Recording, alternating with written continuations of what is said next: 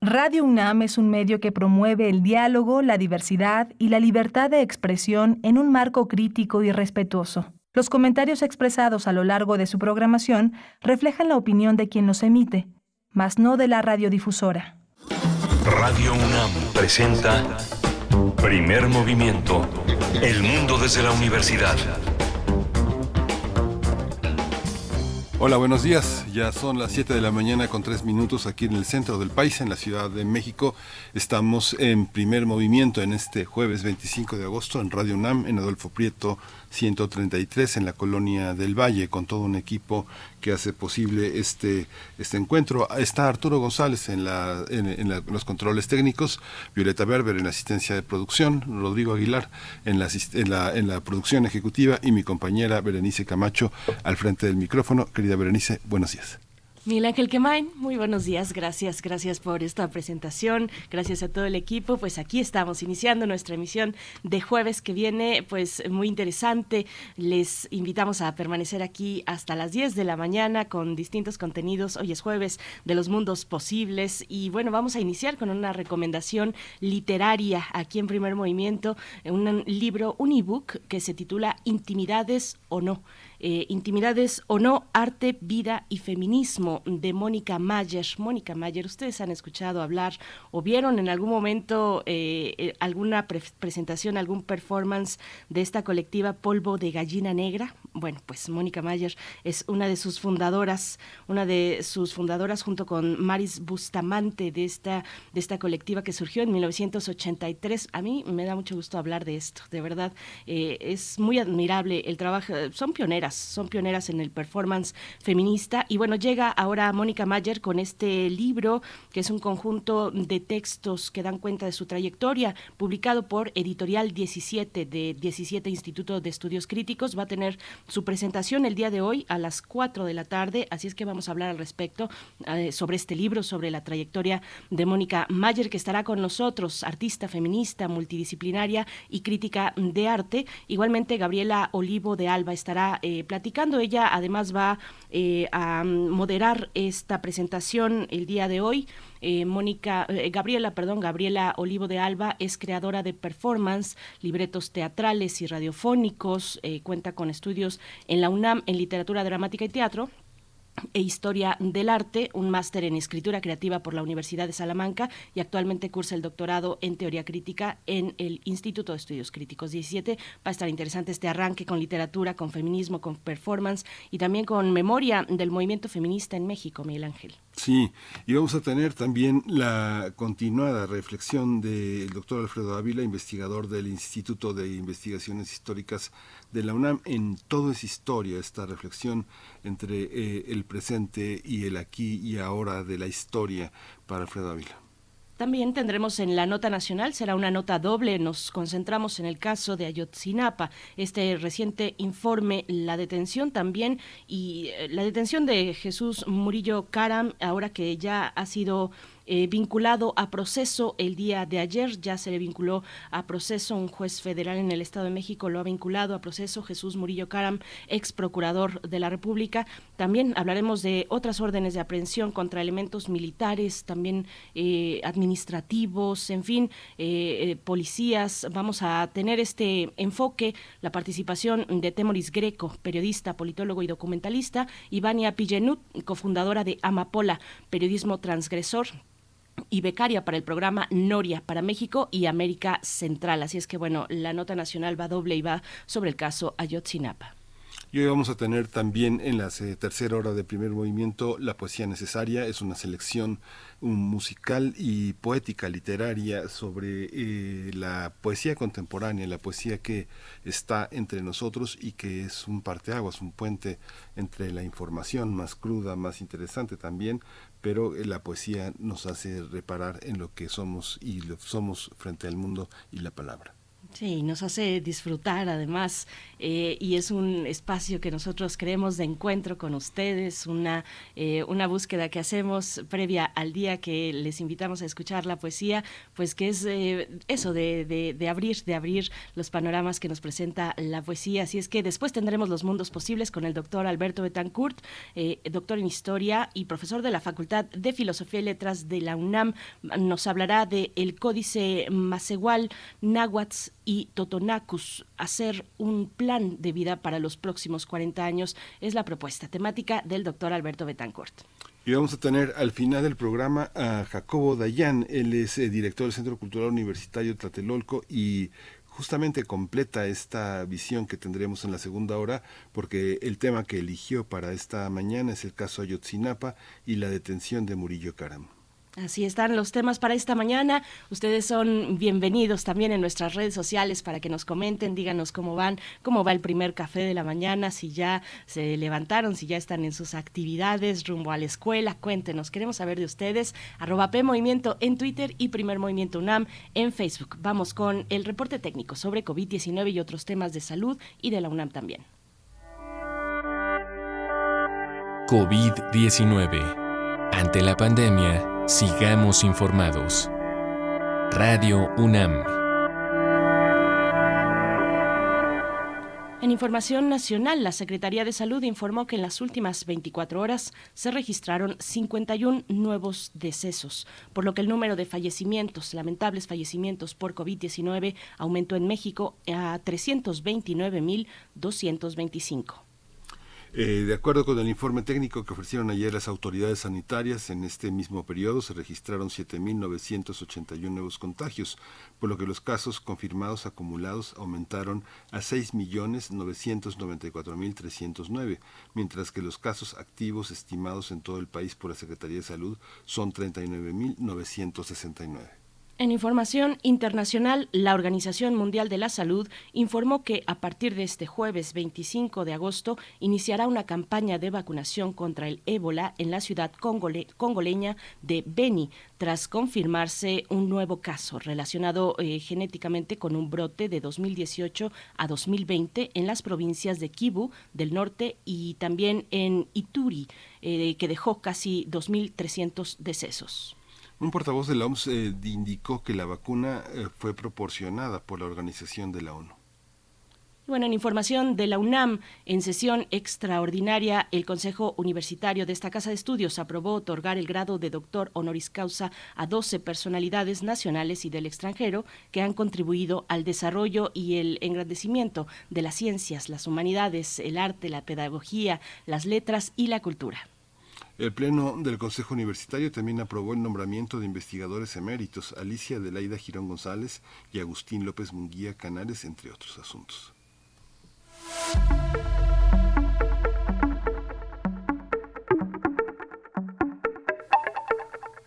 Recomendaciones culturales. Teatro UNAM invita a disfrutar de la obra Desdémona frente al cadáver, que tendrá una breve temporada del 25 de agosto al 11 de septiembre en el Teatro Santa Catarina. Se trata de una obra con la compañía La Lejana Teatro y una creación e interpretación de Patricia Yáñez y José Antonio Becerril con música en vivo de Juan Pablo Villa.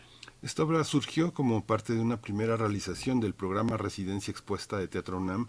Las funciones son jueves, viernes a las 20 horas, sábados a las 19 horas y domingo a las 18 horas. La localidad general es de 150 pesos y los jueves de teatro la entrada es de 30 pesos. Hay descuento de 50% a alumnos, maestros con credencial actualizada, exalumnos de la UNAM e INAPAM. Este descuento no aplica los jueves, pero sí eh, esta entrada a 30 pesos los días jueves. Así es que no se lo pierdan, no se pierdan esta posibilidad de ir al teatro y esta propuesta de Teatro UNAM. Nosotros vamos a ir con música, Miguel Ángel. Sí, vamos a escuchar, vamos a abrir con los Beatles, eh, Blackbird.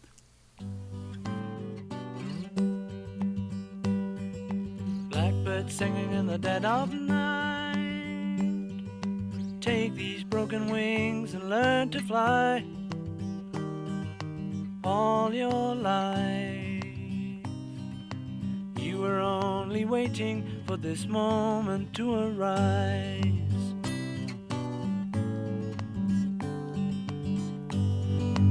Blackbird singing in the dead of night. Take these sunken eyes and learn to see all your life. You were only waiting for this moment to be free.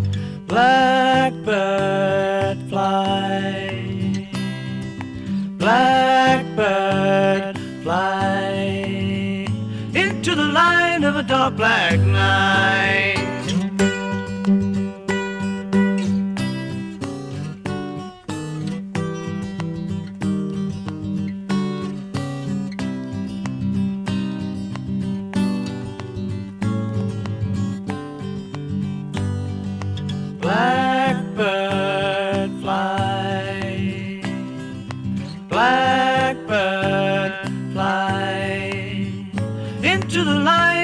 Black night.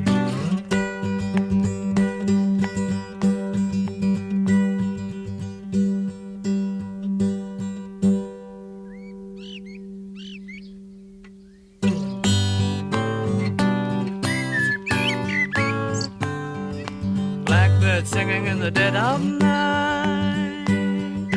Take these broken wings and learn to fly all your life.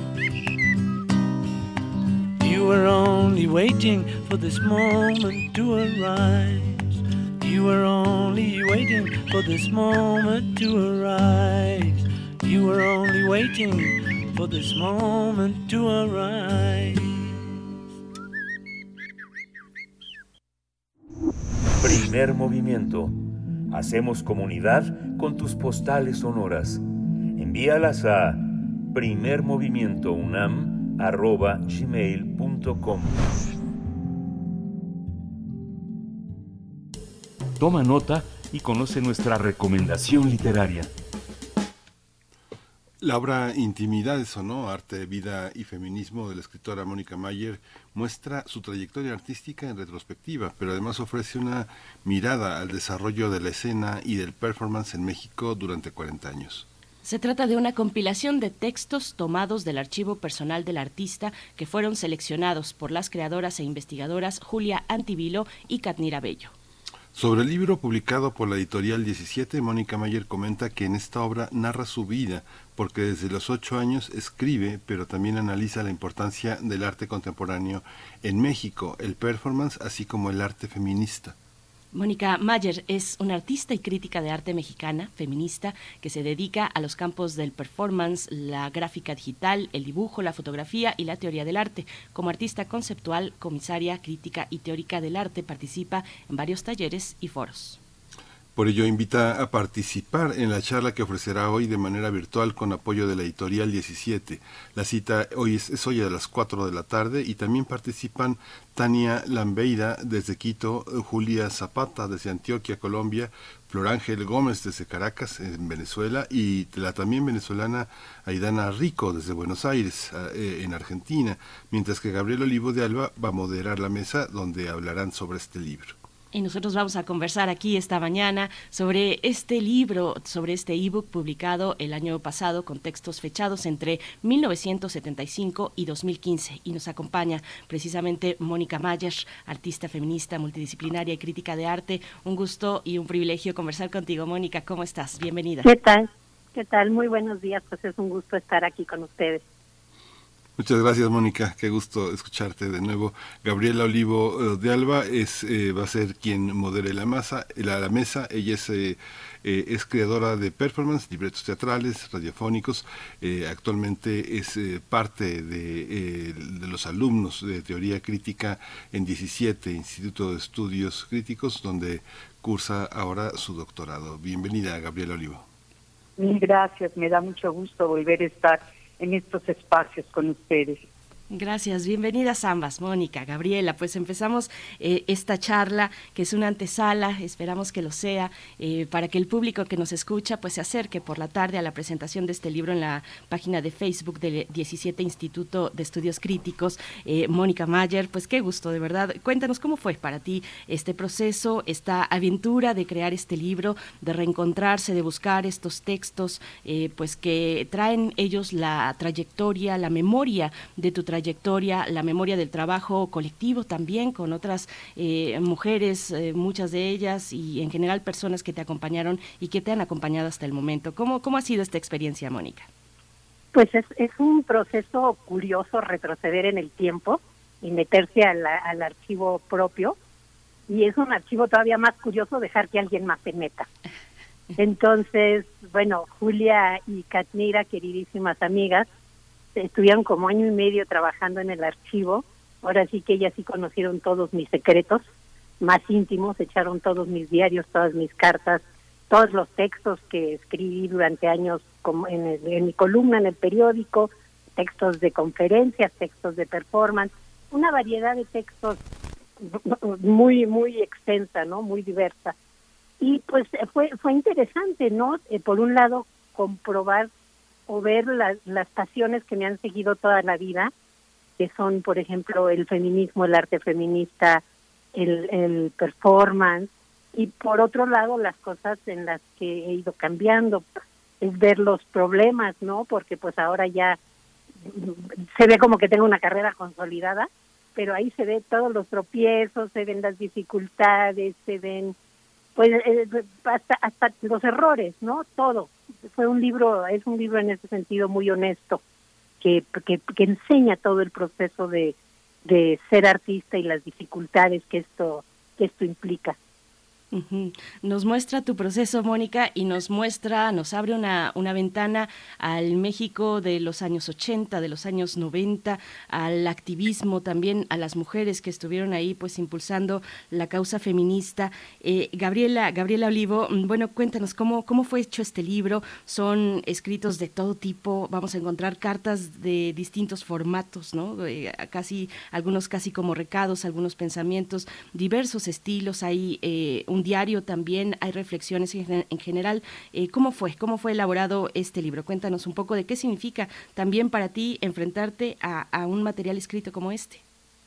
Bueno, la verdad es que a mí me mueve desde distintos eh, ámbitos el participar en esto. Por un lado, pues porque me contenta mucho esta coincidencia de que este libro haya sido publicado justamente en la serie Habitaciones, una serie muy particular de las colecciones editoriales de 17 Instituto de Estudios Críticos, porque eh, considero que encuentra ahí su espacio ideal en varios sentidos. Por un lado, pues por tratarse de una obra en donde Mónica desde muy, muy pequeñita, lo podemos ver en este libro, eh, tiene como una intuición crítica desde su ámbito más cercano, familiar, doméstico, social, después como estudiante, eh, toda esta esencia feminista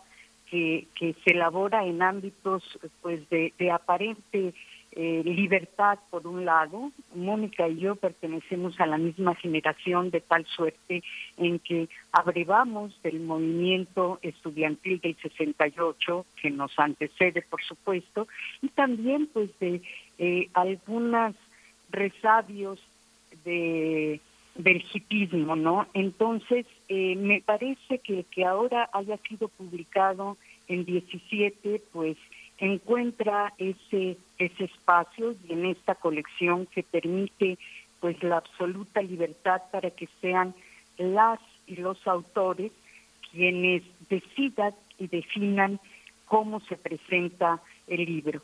Hay que reconocer además que este es un libro autogestivo porque en buena medida, y me incluyo, muchos participamos. O sea, eh, eh, tanto en la elaboración, que ya Mónica ha mencionado a quienes estuvieron en este proceso acompañándola, pero también en la parte del financiamiento porque en buena medida entiendo que impulsados por Yuruen, su hija, quien también es investigadora, eh, pudo recaudarse los fondos necesarios para eh, producir este libro, ¿no? Entonces, en ese sentido, pues es muy, muy grato y también en lo personal. A pesar de que Mónica y yo somos de la misma generación, bueno, pero nos movíamos en ámbitos distintos, ella en las artes visuales en San Carlos, yo en la UNAM, en la Facultad de Filosofía y Letras estudiando teatro, fue muchos años después, yo conocía por supuesto su obra, tenía referencias, pero fue hasta hace 20 años, que de todos modos es mucho, que pudimos coincidir en un taller que ella dictaba en el Centro Nacional de las Artes eh, sobre performance autobiográfico. Y cito lo de autobiográfico porque este lema que ella ha hecho suya, suyo de lo personal es político, pues ahí se nos reveló en este taller en toda su dimensión, o más bien en lo en las infinitas dimensiones que esto puede adquirir, porque entrar en este libro, ya sea en su formato físico o digital, es casi casi como estar abriendo las gavetas, los cajones, eh, las carpetas, los sobres que contienen la vida de una persona, pero además de una persona viva y en muchos casos a quien se conoce, ¿no? Entonces esta es una experiencia muy muy enriquecedora, creo que para todas las que estamos, todas las personas que estamos eh, interesadas y cercanas a estos procesos, ¿no? Porque otra cosa que también es interesante es que hace conciencia de los procesos, tanto de los procesos creativos como de todos los otros procesos en todos los otros ámbitos que se van dando para poder producir obra, ¿no? Esta, esta, visión, Mónica, eh, voy contigo. Hay una, hay una parte en la que hay dos, dos eh, personas que seleccionan tu archivo personal, ¿no? Entonces, ¿por, por, qué, ¿por qué no lo hiciste tú? ¿Cuál es la, digamos que un acto de este tipo, con dos personas como de un rigor académico reconocido, van y exploran tu, tus diarios, tu archivo. ¿Cuáles fueron los criterios? ¿Cómo surge una idea? ¿El interés es tuyo para que la exploren ellas o ellas deciden explorar una, una, una, temática en la que se combina lo personal y lo que tiene que ver con lo publicado en diarios? Eh, ¿Es una manera de legitimar una, una visión personal o tú ahora a distancia, ¿qué piensas de la selección que hicieron ellas? ¿Interveniste? ¿Dijiste esto sí, esto no? ¿Cómo se hizo esto? ¿Cómo cómo este acto, este acto de lectura de una intimidad tiene una legitimidad. ¿Para qué, para qué nos sirve tu intimidad? ¿Qué aporta al terreno de la crítica y al terreno de los procesos creativos, Mónica? la idea del libro surge cuando Karen Corder hizo la curaduría de la exposición retrospectiva que tuve en el MOAC en 2016. Entonces empieza a ver todo el material que hay, todos los archivos, y, y, sale la idea de hacer un libro, pero al igual que con una exposición, pues una, una, una no hace la curaduría, bueno, sí la hemos hecho muchas veces, ¿verdad? Pero es mucho mejor trabajar con la distancia de alguien más que quiere dar una visión todavía más amplia de lo que se está trabajando, porque se trata de mi vida personal, pero realmente de lo que se trata es de decir, todas podemos contar nuestras historias. De lo que se trata es de decir, eh, cuál, cómo es cómo es el performance, cómo ha cambiado, cómo ha sido el arte feminista, es dar esta otra historia. Entonces, en ese sentido, yo sabía que tanto Julia, bueno, Karen y yo sabíamos que tanto Julia como Cadmira son cómplices de toda la vida. Cadmira incluso fue quien diseñó el, el libro. Con Julia también he trabajado, la conocí cuando vino a hacer su doctorado a México. Ambas conocen muy bien el material y conocen esta este, este, esta doble ruta de por un lado lo personal y por otro lado el dar esta visión de, eh, de, como digo yo, de la otra historia del arte de México. Yo he seguido muy de cerca, escribí 20 años en el periódico he escrito muchos ensayos, o sea que he sido una observadora constante del acontecer, constante y crítica del acontecer cultural en México. Entonces era trazar como esos ambos caminos, dejando que salieran además las pasiones de, de ellas, porque yo siempre creo que uno se mete a un archivo a encontrar lo que uno quiere ver o encontrarse a una misma, y ellas se metieron a mi archivo a seleccionar, por un lado, cada una seleccionó textos que tenían que ver más en el caso de, de Julia con arte feminista, textos que tenían que ver más con performance y con otras maneras de hacer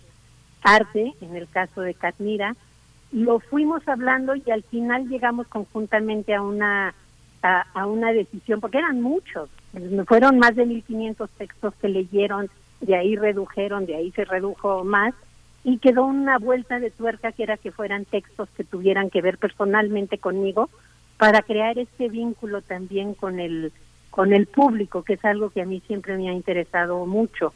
Entonces, por ejemplo, hay un texto de Rubén Valencia, hay un, cuando falleció un texto sobre la fotógrafa Katy Horna, Rubén Valencia del No Grupo, y son otros artistas que fueron muy cercanos a mí. Entonces hay ese doble, ese doble vínculo. Podríamos hacer un libro nada más sobre todas las mujeres artistas que sobre las que escribí, nada más sobre performance, pero este libro tiene esta característica que juega a distintos niveles y le puede hablar a muchas personas. Es un libro además de la manera que yo escribo, pues muy personal y muy cotidiana y hasta sus leperadas me he hecho y, y con las dudas que hay, precisamente por, por ese vínculo que a mí me interesa con, con el público y con, con que se puedan acercar al proceso artístico de otra manera. Entonces se, fue construyendo el libro de esa de esa manera muy colectivamente, muy ah, platicándolo y dialogándolo entre entre todas. Fue muy divertido, ¿eh? Era un trabajo muy complicado. hay una escritura súper compulsiva, Mónica, pero bueno, voy con Gabriela. Hay una parte, hay una parte en la que se habla de muchas cosas que las personas dijeron, un poco en el eh, eh, eh, cuando uno está parado en una exposición y, alguien dice, oye, ya viste qué vestido trae esta Pepita y ya viste qué ridículo se ve Juanito. Hay una parte, Gabriela Oliva, ¿Tú cómo lees la crítica? Hay momentos en la que está publicado en los años 90 una carta contra Raquel Tibol, donde se cuestionan sus principios. Hay una parte donde de pronto Raquel Tibol queda un poco como una crítica convenenciera, donde apoya a unos y no apoya a otros, y de pronto a los que no apoyaba sí los apoya. O Teresa del Conde, eh, va a Mónica a una presentación y, dice eh, eh, en este juego, me gusta romper sus libros en la cara a los críticos. ¿Cómo queda la crítica? ¿Qué espacio, qué espacio en las bienales, en las elecciones, en las becas? Este, ¿Cómo se ve desde una óptica de un artista como Mónica Mayer todo ese universo? ¿Cómo lo contemplas? ¿Cómo lo leíste, Gabriela? Si puedes este, hablar un poco en el terreno de la crítica de arte, ¿cómo, cómo se ve desde este espacio de la Mónica Mayer de los 90?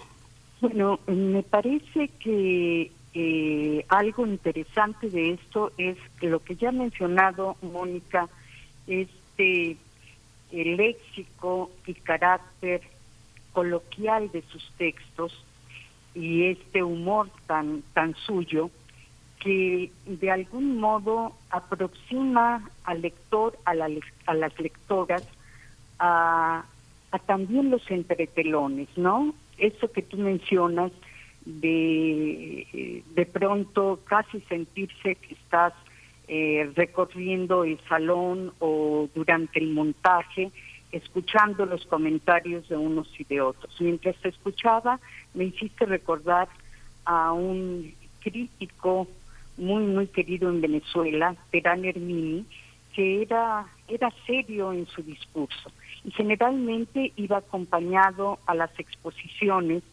con su, con su esposa, una mujer muy, muy aguda, y era muy curioso porque mientras él iba, qué sé yo, haciendo una visita guiada y hablando de los antecedentes de la obra y del contexto en que tal o cual artista la había creado, casi el recorrido lo hacía uno para escuchar también la otra voz, que era la de ella, y en donde los comentarios eran generalmente más cotidianos y hasta los pensamientos que uno podía tener dichos en voz alta. Pues sí, sería muy bueno, pero aquí le, se le barrió tal cosa, decía ella, ¿no? Y de alguna manera creo que esto se da también en la en este libro, en estos textos que recopilados podemos observar de Mónica, y en el tema de la crítica, creo que también hace evidente el hecho de que la crítica debe ser una crítica a sí misma eh, en el momento en que se está realizando, ¿no? Eh, creo que esto es una, una mirada que a lo mejor ella tenía ya intuitivamente y que como sabemos es algo que ahora se pone en la mesa incluso en los estudios críticos o poscríticos, y cuando me refiero a poscríticos no quiero decir que después de, sino casi casi entre paréntesis, como diría Eleonora Crocker, este, e, este post es un al margen, ¿no? Eh, eh, y creo que esto está dado aquí y eso también es valioso porque está dado en una confluencia de una mirada que no es una mirada académica, la de Mónica, y no porque ella no tenga una formación sólida, sino porque su quehacer y su forma de decir y de expresar es otro, pero al mismo tiempo en el libro hay esta otra mirada, sí académica, que lo conforma, que es el de las compiladoras, en fin, entonces creo que es un, un libro muy rico en varios sentidos, que además esta va a ser una de varias eh, charlas que tendremos y que estamos iniciando con una región de nuestro continente a la que hemos llamado eh, eh Andina, de tal suerte en que habrá en el evento de esta tarde la participación con comentarios, algunos de ellos performativos,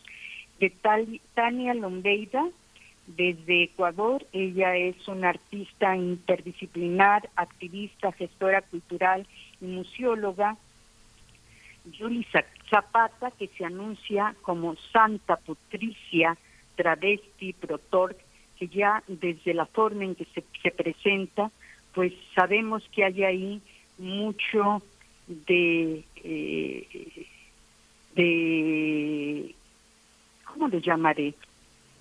Pues sí, una mirada también crítica, una posición crítica y una posición lúdica. Va a ser muy interesante esta confrontación entre creadoras, investigadoras desde distintos lugares de nuestro continente. Estará también Florángel Gómez, ella es cronista, escritora, periodista egresada de la Universidad Central de Venezuela, acompañándonos desde Caracas, y ella va a hablar de la experiencia que tuvieron activando esta pieza de Mónica Mayer, El Tendedero, que como sabemos, eh, pues tiene el propósito de dar testimonio de distintas formas de acoso y será muy interesante porque al final también nos acompañará una persona que participó en el tendedero, una venezolana de ascendencia afrocaribeña,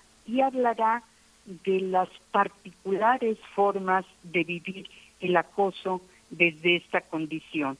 Estará también la venezolana Aidana María Rico, también artista, madre, migrante y gestora cultural, que nació en Caracas, pero que actualmente vive en Buenos Aires.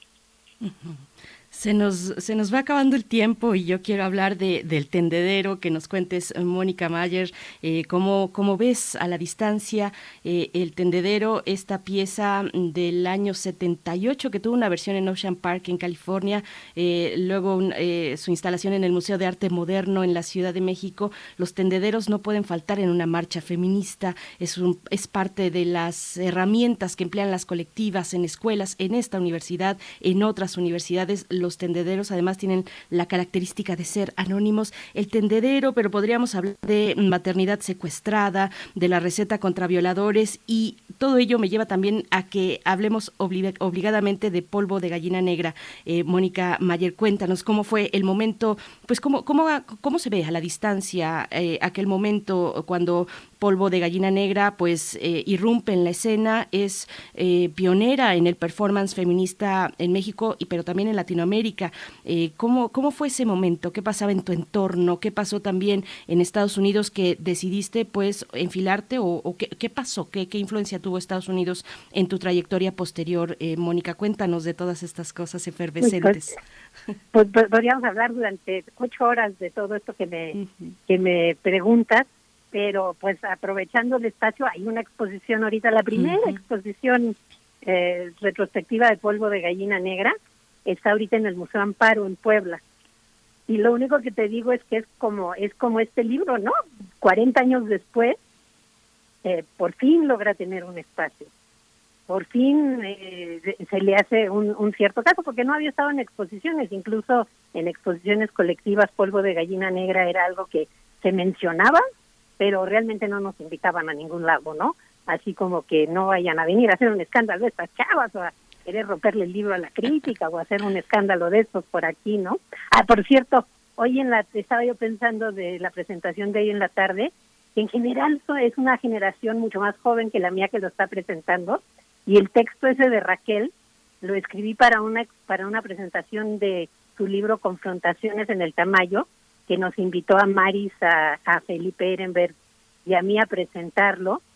Y decía yo, uy, a ver si ahora la generación más joven no se porta igual de dura conmigo que yo con, con Raquel, que por cierto, cuando le, bueno, ya lo contaré también en la tarde, pero les adelanto, cuando hicimos esa presentación y de hecho rompimos el, rompí el libro, me conseguí dos actores profesionales, Alan Kerrio y Daniel Martínez, que se vistieron de meseros, rompieron el libro, lo acomodaron muy bonito como botanitas y lo repartieron entre el público.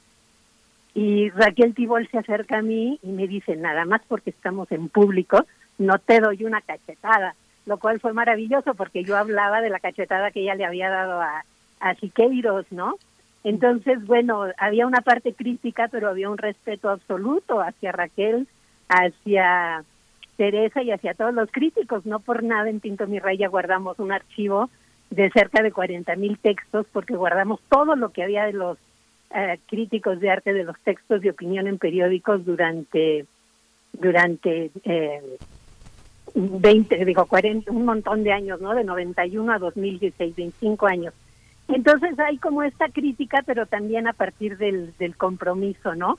Y todo lo demás que me dices para mí han sido un trabajo muy constante como lo del tendedero, pero también muy sorpresivo porque yo lo hice por primera vez en el Museo de Arte Moderno en 78 como un acto de defensa personal planteando lo que detestaba yo de la ciudad, que era el acoso, del cual ni siquiera se hablaba. En ese momento en el feminismo éramos muy poquitas y a duras penas nos dábamos abasto con temas como aborto y, violación, entonces de acoso ni siquiera se hablaba, no era no había para nada el contexto que hay hoy, ¿no?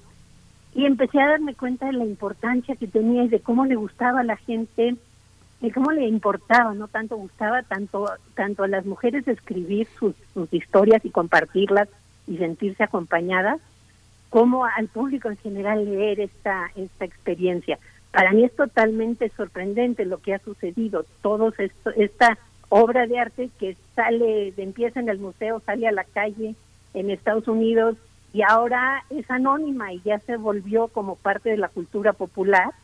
Y eso es muy interesante y es parte de lo que me ocupa en gran medida hoy en día, por ejemplo, en Venezuela, pues de un taller a distancia, asesoro el proceso que que tienen. Entonces hay los que hay los tendederos que asesoro, los tendederos que yo hago y los tendederos que me voy enterando, ¿no? Porque hay muchísimos tendederos que surgen en todos, en muchas universidades, pero no nada más.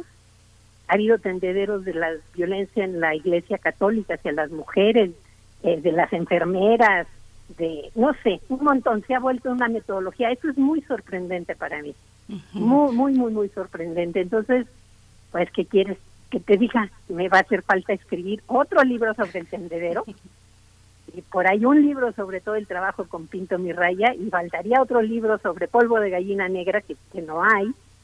Entonces, bueno, esperemos que la energía dé para todos esos proyectos. Ay, esperemos que sí, Mónica Mayer, porque queremos verlo. Eh, hace un momento que hablabas de las nuevas generaciones, yo creo que hay mucha admiración eh, a tu legado. No es un trabajo, es un legado el que nos das a las nuevas generaciones y, es muy interesante. Eh, Gabriel Olivo, bueno, ya ahora sí se nos va acabando el tiempo, pero por último, pues que nos compartas. Hace un momento hablaban de la crítica, pero yo quiero hablar del público también, del público en general, porque en aquel momento estas acciones, estos, estos performances se presentaban en televisión pública, se presentaban en la radio, estaban en los museos, en los espacios públicos, pues eh, ok, pero, pero en la televisión pública, en Televisa, eh, ¿cómo, ves tú la reacción y el cambio de los públicos también, del público mexicano ante pues esto que incomoda eh, en, estos, en estos espacios? ¿Cómo ha cambiado el público mexicano también en su recepción hacia estos actos de protesta feminista?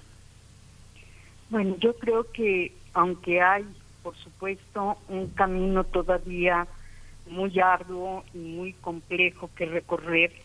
Eh, sí creo que el público ha cambiado y no solamente el público como, como espectador, sino también con sus actitudes e incluso con sus decisiones de, de vida.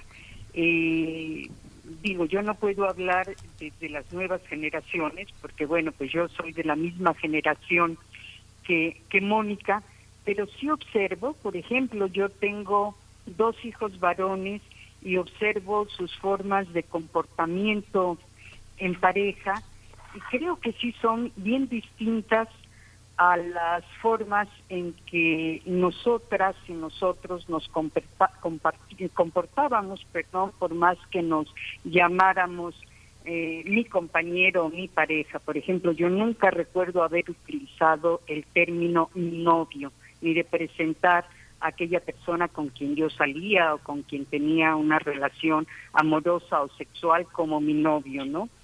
Pero este veo que aquí, aunque las parejas sí se presentan como mi novio o como mi novia, sus actitudes sí son distintas, ¿no? Veo desde las decisiones de una persona joven, varón, decidir hacerse una vasectomía.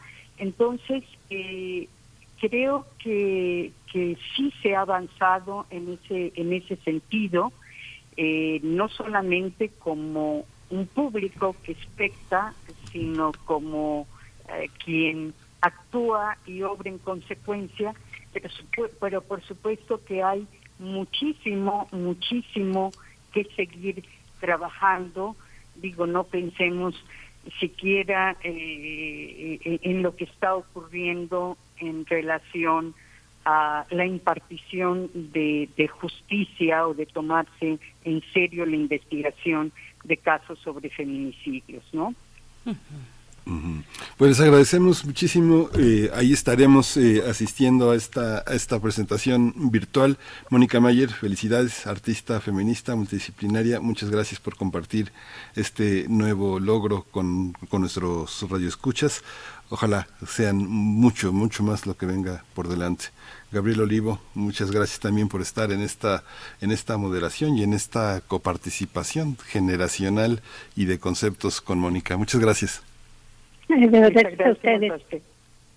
Hasta pronto. Bien, pues es un libro electrónico, Intimidades o no, Arte, Vida y Feminismo. Se presenta esta tarde a las 4 de la tarde, sí, a las 4 de la tarde, en el Facebook, en la cuenta de Facebook de 17 Instituto de Estudios Críticos. No se lo pierdan. Nosotros vamos a ir con música. Vamos a ir con música, pero yo no sé exactamente qué es lo que va a sonar.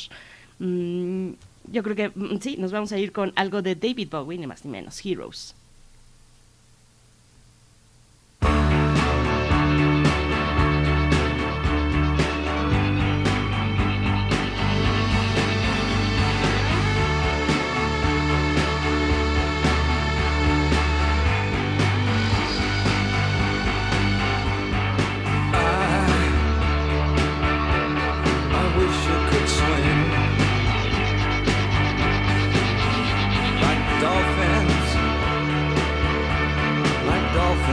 swing.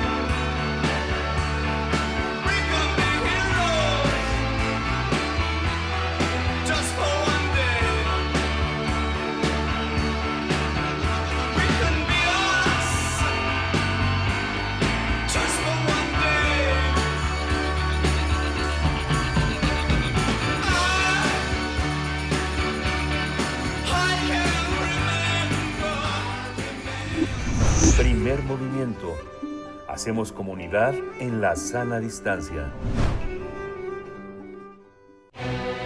Todo es historia.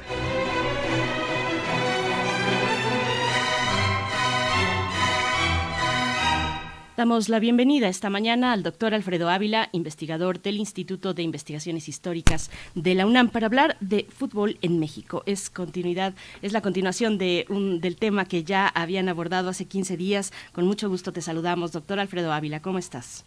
Hola, buenos días, ¿cómo están? Hola Alfredo, con mucho gusto de escucharte. Fútbol. Eh, pues no, no, es- no, no es continuidad. creo, creo que no.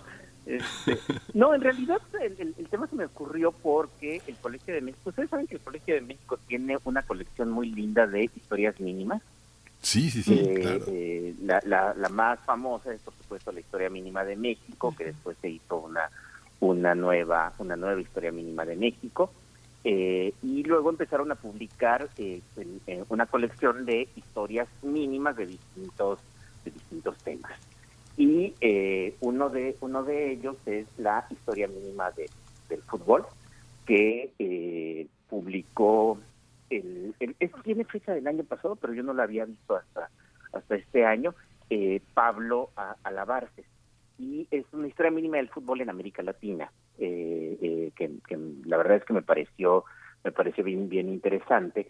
Y eh, y a partir de allí otros trabajos se han empezado a hacer me parece que lo más notable es lo que hace Daniel Navarro Granados eh, eh, un, un chico que eh, se egresó del, del Colegio de México del también del, del doctorado y eh, Beremundo Carrillo Rebeles, un, un joven estudiante de nuestra universidad que también ha estado trabajando en y, y es interesante porque primero están desmontando algunos de los mitos eh, que tenemos sobre, sobre el fútbol en, México, eh, en América Latina en general, pero, pero en México en concreto. Y segundo, porque eh, nos da cuenta de, muchas otras cosas, es decir, la historia del fútbol no es solo la historia del, fútbol. Hay, hay un libro que este tiene ya más años, debe tener poco más de, de una década o no, 14 años, casi 15, que, que se publicó, de un historiador eh, al que yo admiro mucho, de, de eh, eh, Logan Dubois, que yo lo, lo, conocía y seguía su trabajo porque eh, Dubois es el, el más grande especialista en la historia de la revolución haitiana. Y, bueno, eso eso lo había, pues me, me interesaba también por, por mis propios temas de, de interés.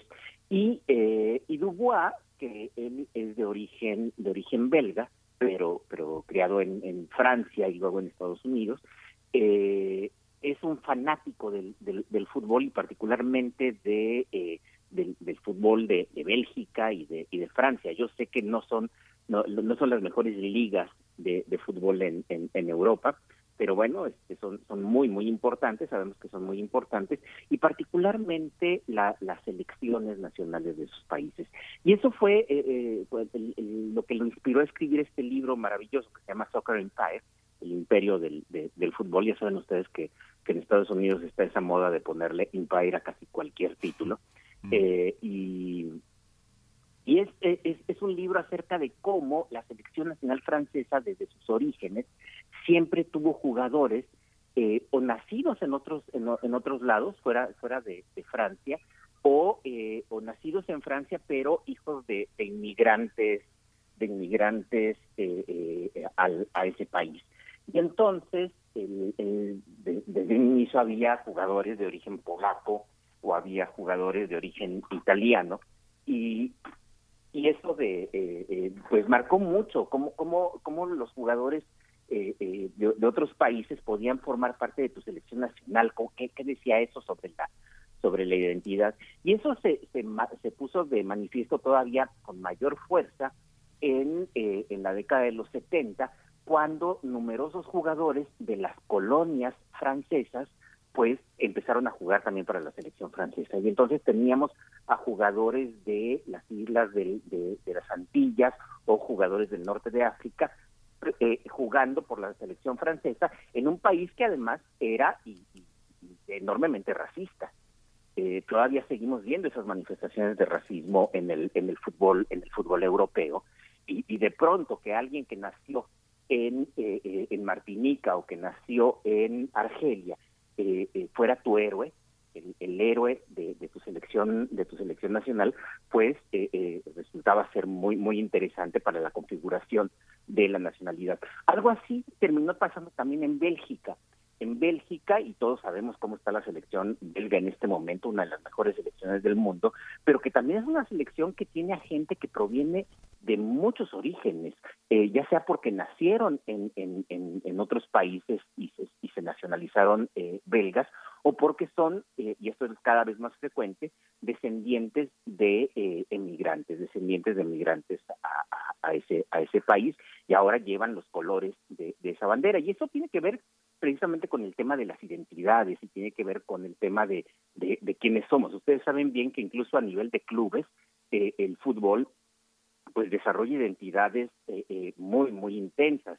En, el caso de México, por ejemplo, sabemos que la gran rivalidad entre eh, el, equipo de fútbol de la Ciudad de México, el América, y el equipo de fútbol de Guadalajara, pues se forjó en los años 40 del siglo del siglo XX, eh, fundamentalmente porque más o menos la mitad de la población de la Ciudad de México en, en, en, en esos años, un momento en el que la Ciudad de México pues pasa de, de un millón y medio de habitantes a dos millones y medio de habitantes, es decir, tiene un crecimiento demográfico muy rápido en una década eh, y pues buena parte de esa gente, por supuesto, viene de los estados de la República. Y muchas de esas personas, aunque no, no venían principalmente de Jalisco, pero vienen de los estados de la República y encuentran en el equipo de fútbol de, Jalisco, en, en, el Guadalajara, encuentran allí una especie de expresión anti-Ciudad de México, en esta ciudad eh, que, los está recibiendo, pero que no acaban de sentir su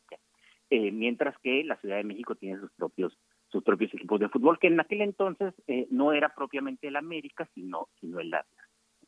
Y hay otras, eh, eh, hay otras también forjas de identidades en el fútbol de aquella época.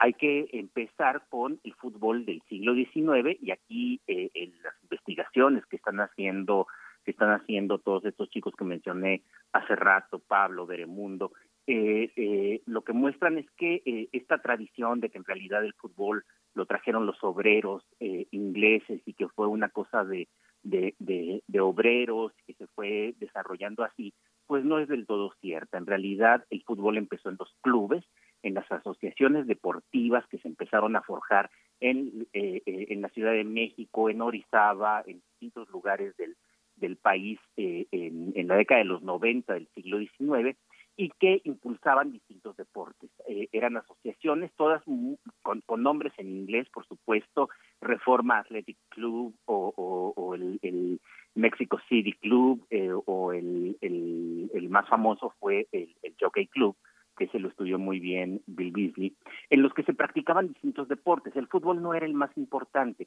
el más importante era el cricket, que, que hoy nos parece, por supuesto, una cosa descabellada que en México se jugara se jugara cricket, pero pero era como el, el, más el, que más se impulsaba. Al final, no, e, eso era un deporte que practicaban las, élites y el fútbol se empezó a practicar precisamente en, en estos clubes con los hijos de, de los mm, empresarios y, de los políticos de México de aquella época y por supuesto también con eh, eh, los los eh, hijos y, lo, y, eventualmente con los trabajadores de las empresas inglesas, de las compañías inglesas que se establecieron en México. De hecho, el primer partido de fútbol del que se tiene un registro hemerográfico, es decir, es el primero del que se tiene una fuente, no es solamente la tradición, es de 1892 en Ecatepec. Esto, esto es curioso, habría que decirle a la gente de Ecatepec para que empezara a, a, a, vindicarse como cuna del fútbol en México, eh, porque esto es muy anterior incluso a lo que sabemos de, de, Pachuca.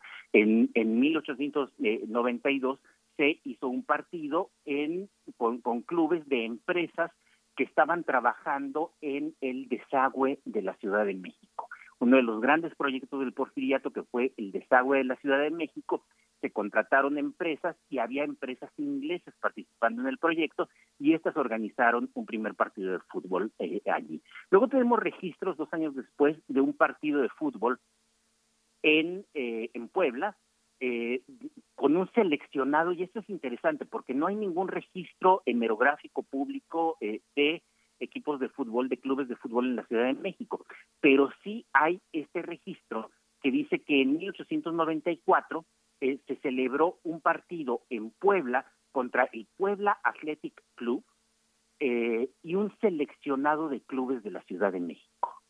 Es, es, es, es, interesante porque no, no, no sabemos cuáles eran esos, clubes, pero sabemos que entonces que ya existían porque fueron a Puebla a, jugar.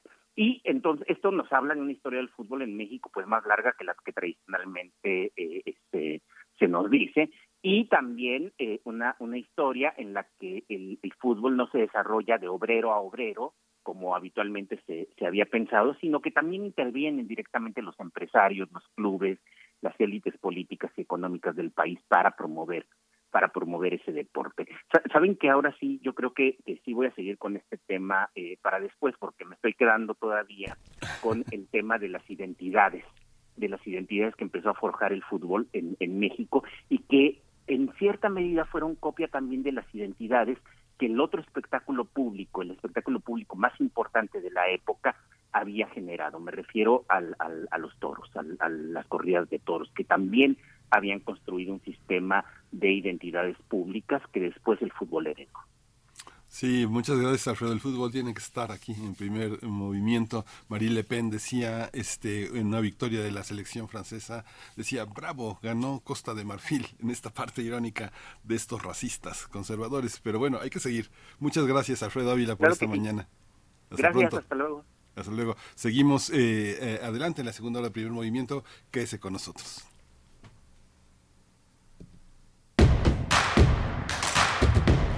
Síguenos en redes sociales. Encuéntranos en Facebook como Primer Movimiento y en Twitter como arroba PMovimiento. Hagamos comunidad.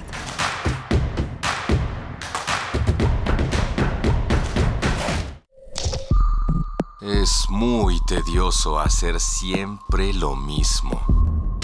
No dejes que el aburrimiento apague tu imaginación.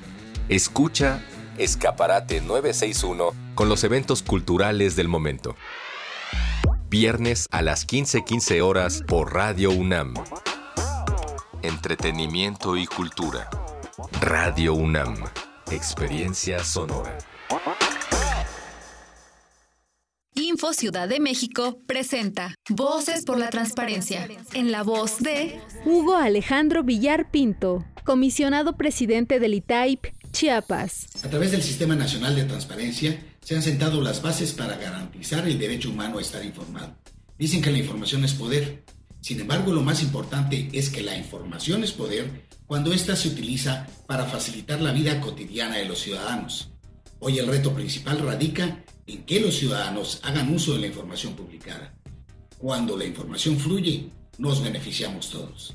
El acceso libre y abierto permite a los gobiernos ganar la confianza de los electores, pero también permite a la sociedad transitar desde lo cotidiano en la solución de los problemas de su entorno. Generemos una nueva cultura en la juventud para que ésta se entere y cuente con la información precisa para construir el presente y el futuro. ¿Qué pasaría si perdieras tu INE? Perdería el derecho al voto. No existiría mi identidad. Perdería el derecho a la democracia. No podría hacer valer mi opinión. Sin mi INE no podría hacer nada porque me la piden en todos lados para todos los trámites. Si perdiste tu credencial o perdió vigencia, acude al módulo y actualízala. Haz tu cita en INETEL 804-33-2000 o en INE.mx. Mi INE es valioso porque me identifica y nos une. INE. Habla Andrés Manuel López Obrador. No somos iguales. Antes los gobiernos neoliberales utilizaban el dinero del pueblo, el dinero del presupuesto, que es dinero sagrado, para rescatar a los banqueros. Ahora el presupuesto llega al pueblo a través del Banco del Bienestar. Esta sucursal está en Parras, Coahuila, la tierra que vio nacer al apóstol de la democracia, Francisco y Madero. Cuarto informe. Gobierno de México.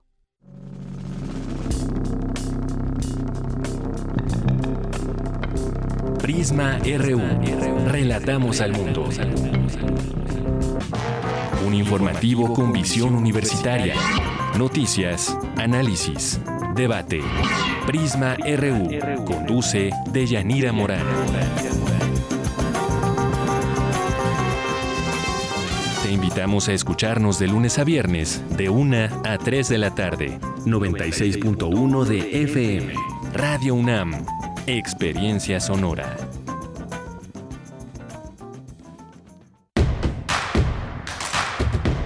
Queremos escucharte. Llámanos al 55 36 43 39 y al 55 36 89 89. Primer movimiento. Hacemos comunidad. Ya son las 8 de la mañana con 4 minutos en este jueves 25 de agosto, de agosto de 2022. Yo iba a decir de abril por alguna razón, ¿no? Estamos en agosto, ya estamos en la segunda mitad, ya muy entrados en la segunda mitad de este año 2022. Les damos la bienvenida a Primer Movimiento, a la radio Nicolaita también, que nos permite llegar hasta allá, hasta Morelia, en el 104.3 en la frecuencia modulada, en este espacio, en este espacio que es Primer Movimiento, el espacio matutino de Radio UNAM donde todavía nos quedan dos horas por delante. Pues bueno, estamos aquí todo, todo el equipo, eh, pues a distancia, a distancia todavía en algunos casos, eh, no el caso de Rodrigo Aguilar que se encuentra en la producción ejecutiva en cabina y también Arturo González en los controles técnicos, Tamara Quiroz atendiendo redes sociales y Miguel Ángel Quemain en los micrófonos. Querido Miguel Ángel, ¿cómo estás? Hola, eh, Berenice, ¿cómo están todos los radioescuchas que nos siguen desde las 7 de la mañana y que han tenido oportunidad de escuchar eh, desde, esta, eh, desde esta visión íntima y crítica de Mónica Mayer hasta el comentario de Alfredo Ávila tan interesante sobre el fútbol y su vinculación a la política y a, las políticas de altísimo aliento, como ha pasado con el fútbol belga, que es uno de los fenómenos más interesantes con uno de los eh, elementos eh, de composición futbolística más, eh, más, más, más interesantes. Hay una, tenía hace, hace tiempo cuando debutó Romelu Lukaku, se hizo una, toda una visión del fútbol belga y de toda esta combinación de, de, orígenes distintos. tenía en un momento el equipo tenía ocho jugadores africanos, un francés, un español, era muy interesante, pero eh, Lukaku nació en Amberes, era muy interesante cómo había este este racismo y este rechazo a un jugador que supera los, el 1.90, muy joven. Hay, una, hay un periódico que se llama The Players Tribune, que es un, diario donde entrevistan a los futbolistas, no dos minutos, sino más largo, y es muy interesante el relato sobrecogedor de, eh, de, de Lukaku, sin nadie que lo fuera a ver, con una familia lejana, con una soledad en el campo muy interesante que proyectó también en una, una enorme emocionalidad del conjunto belga, ¿no? Después de este relato de muchos de la colonización. Lukaku es particularmente interesante dentro de este contexto porque él forma parte de esta de esta colonización belga del Congo. Entonces, eh, la, llegada de los marroquíes, eh, la bienvenida, decía Marie Le Pen y de todos estos diputados conservadores, este, el fútbol belga se ha beneficiado de las políticas de aceptación que teníamos antes, pero eso se acabó. Ojalá y no afecte al fútbol belga. Pero interesante todo este desarrollo de eh, Alfredo Ávila sobre el tema. ¿no? Así es, y ya nos dijo que va a continuar, que va a continuar, y bueno, ahí está la cuestión del fútbol. Y hablando de temas de horror, Miguel Ángel, ayer tuvo lugar una, una conferencia magistral, eh, conferencia magistral de la escritora argentina Mariana Enríquez mm. para la clausura del primer diplomado en escritura creativa y crítica literaria. ¿no? La, conferencia queda ahí en la cuenta de Facebook, eh, fue, fue un Facebook Live, y también estará eh, a partir de hoy, si no estoy equivocada, en su canal de YouTube en el canal de YouTube de Literatura UNAM, quien es eh, la instancia que eh, realiza este diplomado de escritura creativa. Y bueno, Mariana Enríquez, que bueno, yo creo que se ha colocado entre las escritoras pues más reconocidas en América Latina en la actualidad, eh, nos ha abierto pues un camino para la literatura de horror en la región latinoamericana. Su primera novela, Bajar es lo peor, pues ha sido una novela de culto, la escribió antes de cumplir 20 años, se publicó después, pero la escribió antes, si no estoy equivocada, a los 19 años, se publicó cuando tenía 21, eh, es ganadora del, del premio Herralde de novela por el libro Nuestra parte de la noche, tiene también libros de cuento muy recomendables como Los peligros de fumar en la cama, Las cosas que perdimos en el, en el fuego, y bueno, Mariana Enríquez yo creo que ha, tomado, bueno, se ha, se ha posicionado ahí en ese lugar especial de la literatura, de la literatura del género, del género de horror, eh, porque pues ha tomado leyendas, seres fantásticos y los miedos sociales también de su país, eh, lo cual se puede replicar, replicar a la región latinoamericana. Eh, y ella se pregunta en algún momento, en alguna conferencia antes, eh, decía, bueno, ¿por qué si los europeos han llevado a la cumbre a un personaje como el vampiro, eh, ¿por qué acá no podemos también darle un tratamiento literario ¿no? de mucha calidad a pues tantas leyendas, mitos, seres fantásticos que, que hay en nuestra región? Yo creo que es pues muy refrescante la propuesta literaria de Mariana Enríquez, muy recomendable, creo que da respuesta a un público, ¿no? a un público ahí que está ávido de una literatura de horror de calidad de nuestra región, que no tal vez está un poco distante o no se identifica tanto con eh, el canon literario, pero creo que ya ha abierto una puerta ahí para nuevos lectores. Así es que bueno, está en la cuenta de Facebook de Literatura UNAM esta conferencia magistral de Mariana Enríquez Miguel Ángel. Sí, es muy interesante. Mariana Enrique es un fenómeno, es un fenómeno polémico porque eh, hay una hay una parte en la que de justamente de los que consideran que el terror o la policíaco es un subgénero que que desprecian lo que han hecho, pero hay otros que justamente eh, están en ese debate que entender lo que ella ha hecho ha sido muy muy muy importante para la parte de la renovación de la, de la literatura argentina que es bastante polémico. Es una literatura potente que se ha desprendido del horror de las dictaduras para entrar en el caso de la fantasía. Están este Aira, Piglia como los este como los grandes representantes de la de la literatura argentina pues de los últimos 30 años que ha sido han sido los que están al relevo generacional de grandes escritores eh, que no formaron parte del boom pero que son los más los más importantes Entre, o sea Argentina para muchos es Borges y Bioy Cázares y es cierto pero también están otros como Noé Gitri como Membo Giardinelli como Tununa Mercado, como este Rolo Díez. Eh, hay, una, hay una serie de escritores que dentro y fuera de Argentina que forman parte de un panorama verdaderamente importante, pero que esta nueva generación de autores argentinos, entre ellos Mariano Enríquez, este, pues ha posicionado, como se dicen, como dicen los mercadólogos, Argentina en la literatura de la región de una manera muy importante, ¿no?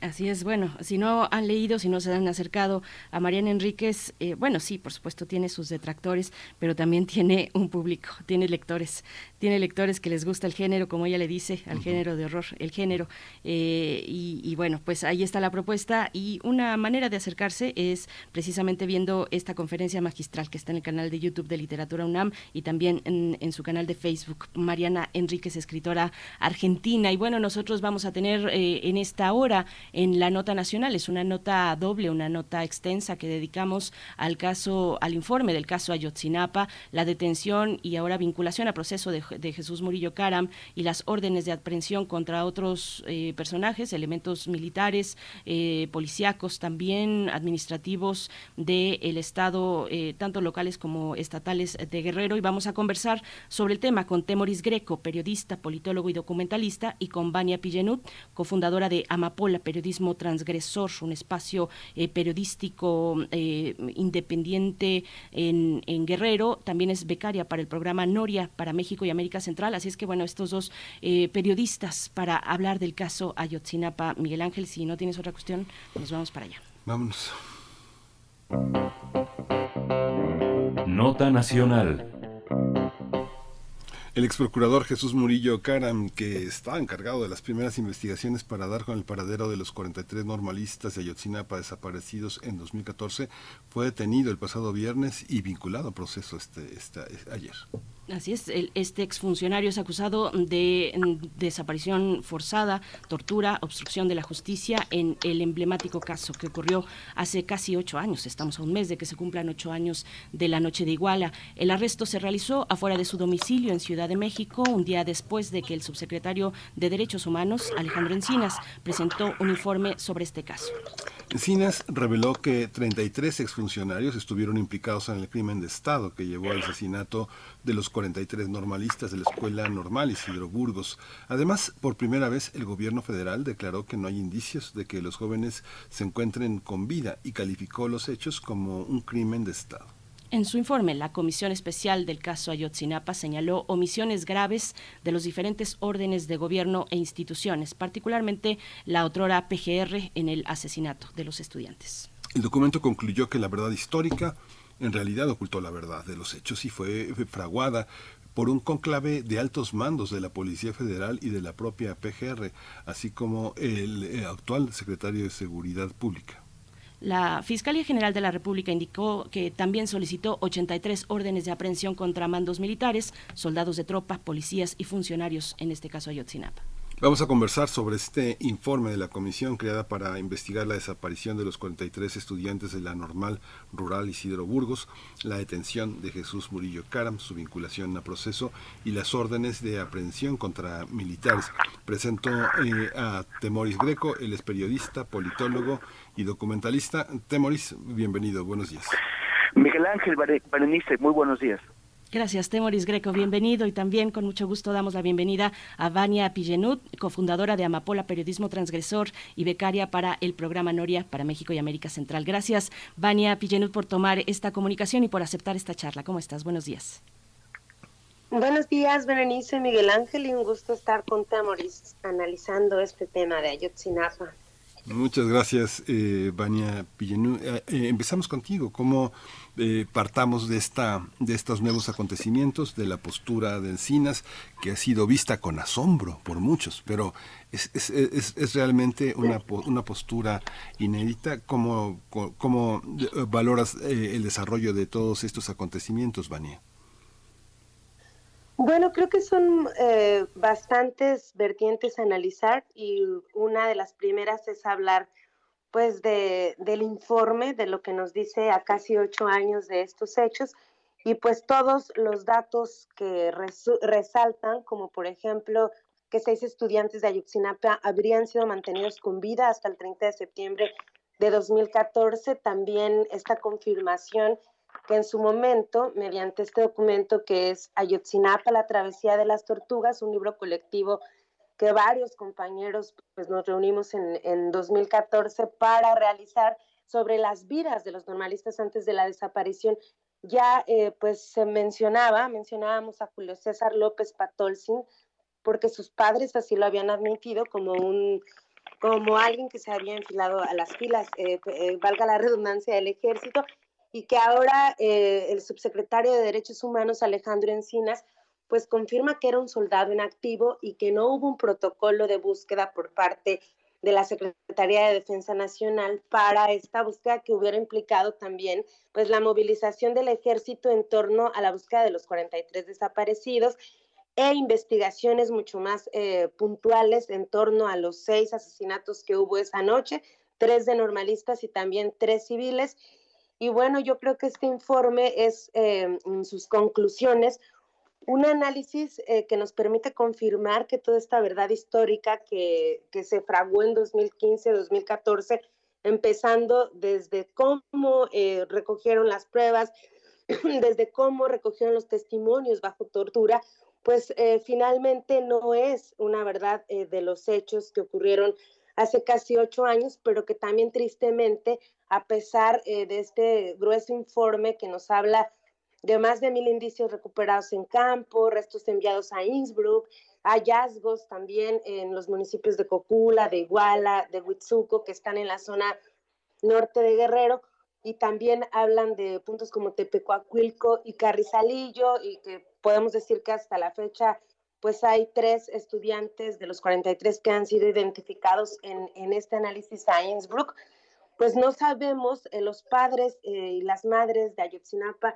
no tienen una narrativa clara de dónde están sus hijos, ¿no? Son aproximaciones, desgraciadamente, a pesar de todos los perfiles genéticos obtenidos y que hay incluso 30 personas identificadas que nos hablan de la crisis de desaparición forzada que estamos enfrentando, no solo en México, sino puntualmente en Guerrero y en todas las fosas clandestinas que fueron encontradas en, en los días posteriores a las búsquedas en campo en, en Iguala pues no sabemos eh, a ciencia cierta qué es lo que pasó con los normalistas. Sabemos básicamente que la verdad histórica es una mentira.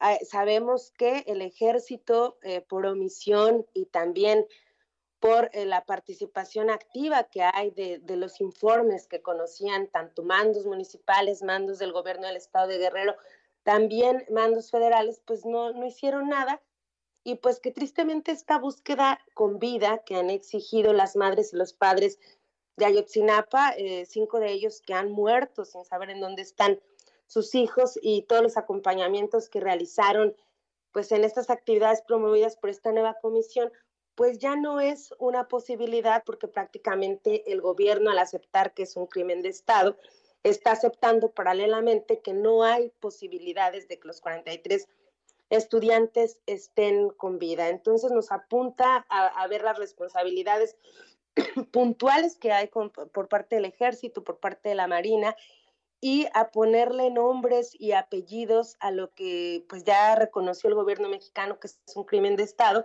y puntualizar en qué medida eh, pues la población, la ciudadanía estamos inmersos eh, pues ante esta compleja impunidad, ante esto que en lugar de hacernos sentir seguros nos desarropa más y saber que en todo, en todo este tiempo pues tenemos ya más de 100 mil desaparecidos reconocidos también por el Estado y que no tenemos una narrativa de quiénes están y por qué desapareciendo personas y por qué dentro de esto pues está eh, la participación activa de, de las fuerzas de seguridad pública de todos los niveles, ¿no? Yo creo que me quedaría hasta acá y pues no sé qué opine Temoris, porque sí eh, tenemos un documento extenso, pero que nos lleva a plantearnos muchas más preguntas que las respuestas que nos ofrece. Sí, adelante Temoris, por, por, por favor, que este completar este esta visión de Vania.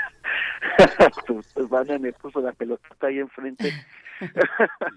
este, bueno, yo, o sea, lo que mm, a mí me, me, me parece que, que es eh, de enorme valor, valor simbólico que se haya reconocido que es un crimen de Estado. Hay, eh, hay una, pues hemos visto todo este esfuerzo de los defensores de la mentira histórica por, eh, por polemizar, eh, tratando de minimizar los hallazgos del informe, evidentemente un informe definitivo solamente será satisfactorio cuando lo haya, sí nos puede explicar que qué, es lo que pasó con cada uno de los de los 43 y quiénes son los responsables de esos crímenes. Pero este informe eh, que es preliminar sí conduce a o, o, sí presenta avances y la conclusión de que la verdad histórica pues no no es, no es verdadera. Eh, en, en este intento de, de, polemizar que están haciendo, dicen, bueno, finalmente se confirma porque lo que dijo Murillo Karam es que estaban muertos.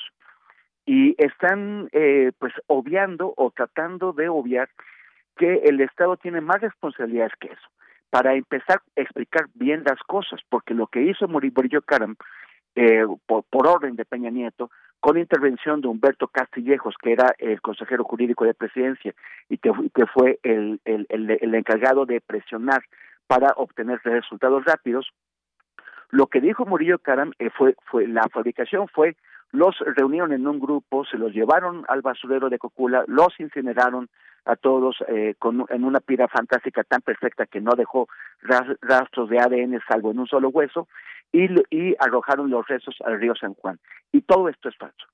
Posiblemente, como está diciendo, el, o, como dijo el secretario Encinas, el subsecretario Encinas, posiblemente sí hayan muerto todos en los primeros días, o hayan sido asesinados todos en los primeros días, pero eh, Murillo Karam intentó apresurar una conclusión con varios objetivos. El primer lugar, en primer lugar, apagar el fuego, apagar el fuego para que eh, Peña Nieto pudiera irse a una gira internacional muy muy delicada que empezaba en China y los chinos estaban muy enojados con, con, Peña Nieto porque les había cancelado el tren rápido a Querétaro que era muy importante para sus proyectos industriales eh, el, porque porque la, el descontento no paraba de crecer y además también porque ellos veían como este escándalo esta crisis de derechos humanos podía terminar beneficiando a quienes ellos siempre quisieron sacar de la jugada que era Andrés Manuel López Obrador.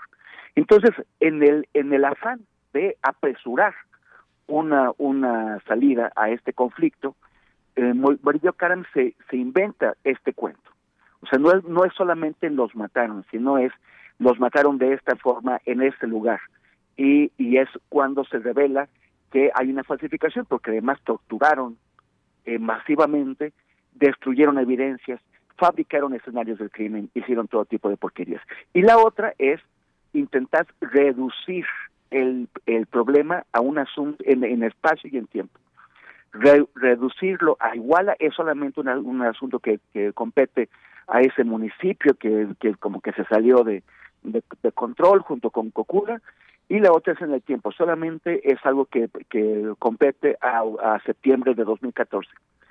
Con eso estaban intentando ocultar que era muchísimo más que un problema municipal, era un problema de, de alcance estatal, nacional e internacional, porque involucraba, y, y, ese es el principio del todo, grupos que y, y, redes de complicidades que se dedicaban al, al, tráfico de heroína, y también que esto no era nada más de ese momento, o sea, el imperio criminal de Iguala se, se, se extendió por años en los que fueron desaparecidas cientos de personas sin que la Procuraduría General de la, de la República moviera un dedo. Solamente en un caso de un asesinato político eh, abrió una averiguación previa que nunca se que, nunca cerró, que nunca concluyó.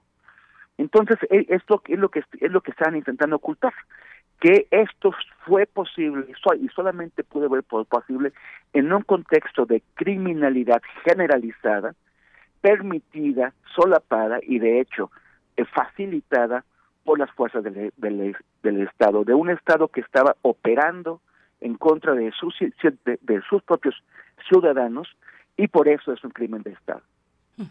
A ver, y, bueno, Vania, en esa idea de abrir el panorama es preciso también hablar del crimen organizado en Guerrero, eh, Vania Pillenut, eh, de la complicidad entre crimen organizado y autoridades locales, autoridades estatales, incluso elementos de las Fuerzas Armadas. Ahí está esa relación que sale a la luz con los informes recientes, bueno, lo que ya sospechamos todos. Eh, ¿Cómo ves tú esa parte de la cuestión? Creo que es muy importante poner énfasis sobre todo en todos los que sabían lo que estaba ocurriendo esa noche, desde el exalcalde José Luis Abarca Velázquez y pues que todo se viraba, como dice Temoris, a un asunto municipal y que era como, bueno, pues estudiantes están haciendo disturbios en lo que iba a ser un baile de María de, Los Ángeles Pineda Villa, que era pues en ese momento la esposa, eh, bueno, su esposa, el alcalde del exalcalde, y que al final eh, Iguala pues que está como a dos horas de Chilpancingo, que es la capital, pues y está muy cerca del estado de Morelos, pues ya previamente a los hechos del 26 de septiembre del 2014, era un foco rojo en materia de extorsiones, de secuestros y también, eh, vale la pena decir, es una zona importante hablando eh, pues de minería y que todo esto en el contexto de Ayotzinapa pues prácticamente se diluyó. Y es importante ver de qué manera Guerreros Unidos, que era un grupo que llegaba, eh, no tenía las operaciones completas, que sí tenía en ese momento el grupo de los Rojos, que era una decisión de los Beltrán Leiva, pues eh, hay un involucramiento a nivel municipal que permite que incluso llegue a la presidencia de Iguala José Luis Abarca, ya luego se revela de qué manera estaba involucrado porque lo vinculan con el asesinato de Arturo Hernández Cardona y otros activistas previo a los hechos de Ayotzinapa y que había ya varias alertas en esa región. Es importante también eh, pues pensar que en enero del 2015 a más tardar pues ya había una relación directa con los hechos que ocurrieron en Tlatlaya en cuanto al involucramiento no nada más de mandos militares de la región, sino mandos militares del Estado con grupos de la delincuencia organizada que señalaban activistas, que señalaban los mismos estudiantes. Y yo me acuerdo que el actual diputado, eh, Omar García, que es sobreviviente también de esa noche porque llegó en un segundo grupo de estudiantes que fueron eh, pues a rescatar a, a, los estudiantes que estaban pues siendo perseguidos por policías municipales en compañía con eh, presuntos integrantes de Guerreros Unidos, pues eh, mencionaba cómo en la clínica Cristina, en donde ellos llevaron a, a, parte de los heridos para que recibieran ayuda médica, pues eran los mandos militares de la zona los que les decían, y digan sus nombres reales, porque si no dicen sus nombres reales, ¿cómo los van a encontrar? Entonces, eh, creo que estamos hablando eh, de intereses más allá de lo que podemos explicar en un contexto del 2014 y que vienen a recomponer la zona también en 2015, en 2016, el 2013, un año antes al, al caso Ayotzinapa, fue el año más violento en Guerrero. Guerrero fue el estado más violento a nivel nacional y esto no es fortuito porque había como todo un entramado criminal de bastantes reacomodos hablando de la zona norte, que está muy cerca de la Tierra Caliente, que la Tierra Caliente colinda con el estado de Michoacán, y eh, pues no nada más era eh, pues esta alerta y estas claves que había a nivel geopolítico. Eh, creo que estamos hablando de casos concretos, de desapariciones previas, de asesinatos. este caso de Arturo Hernández Cardona es muy importante revisarlo en el contexto previo de Ayotzinapa y que nos está hablando eh, que de, la cercanía, mencionaba yo Tlatlaya, porque esta parte está muy cercana a la zona norte de Guerrero. Si bien ya estamos hablando del Estado de México, es una parte que colinda, y no olvidemos que denuncias ha habido y ha habido durante todos estos años, eh, por ejemplo, esta puntual de la clínica privada Cristina, en donde incluso estuvieron presentes profesores de la Coordinadora Estatal de Trabajadores de la Educación de Guerrero, que posteriormente denunciaron seguimientos que ellos, eh, pues eh, con, con, mucho cuidado, eh, pues decían que, que, pudiera representar pues de algún mando militar que estuviera allí.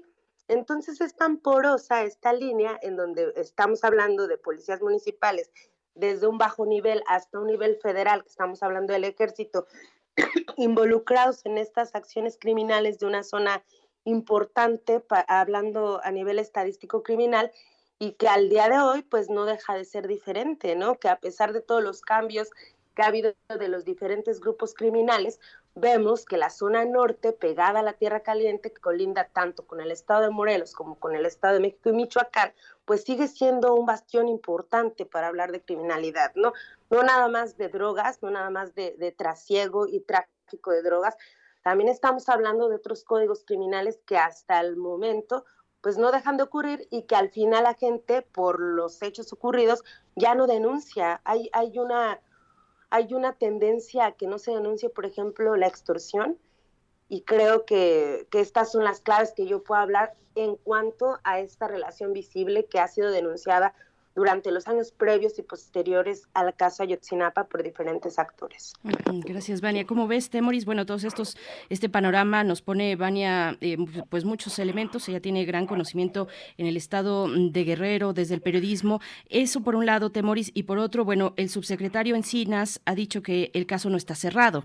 Ha dicho que continúa hasta encontrar toda la verdad y castigar a los responsables. Y bueno, ahí es importante decir que, que esto no es un carpetazo, eh, como lo hizo Murillo Pero también destaca que no, no se ha comunicado que exista una investigación sobre el expresidente Enrique Peña Nieto, sobre el exsecretario de Defensa eh, Salvador Cienfuegos. Eh, hay huecos, hay faltantes y es difícil pensar que eh, pues esta situación no tocara al expresidente Peña Nieto, mm, dado que las autoridades del más alto nivel tuvieron conocimiento al momento, en el momento de lo que ocurría, como ya sabemos, o que nos aclaren por qué y cómo, cómo, cómo sucede esto, que nos aclaren cómo operan ahí las cadenas de Es difícil pensar también que Peña Nieto no estaba enterado, muy enterado de la construcción de lo que ahora podemos decir la mentira histórica. ¿Cómo lo ves? Eh, ¿Cuáles son esos faltantes que dices de esto respecto al expresidente Peña Nieto, el, el secretario de Defensa Cienfuegos, Temoris?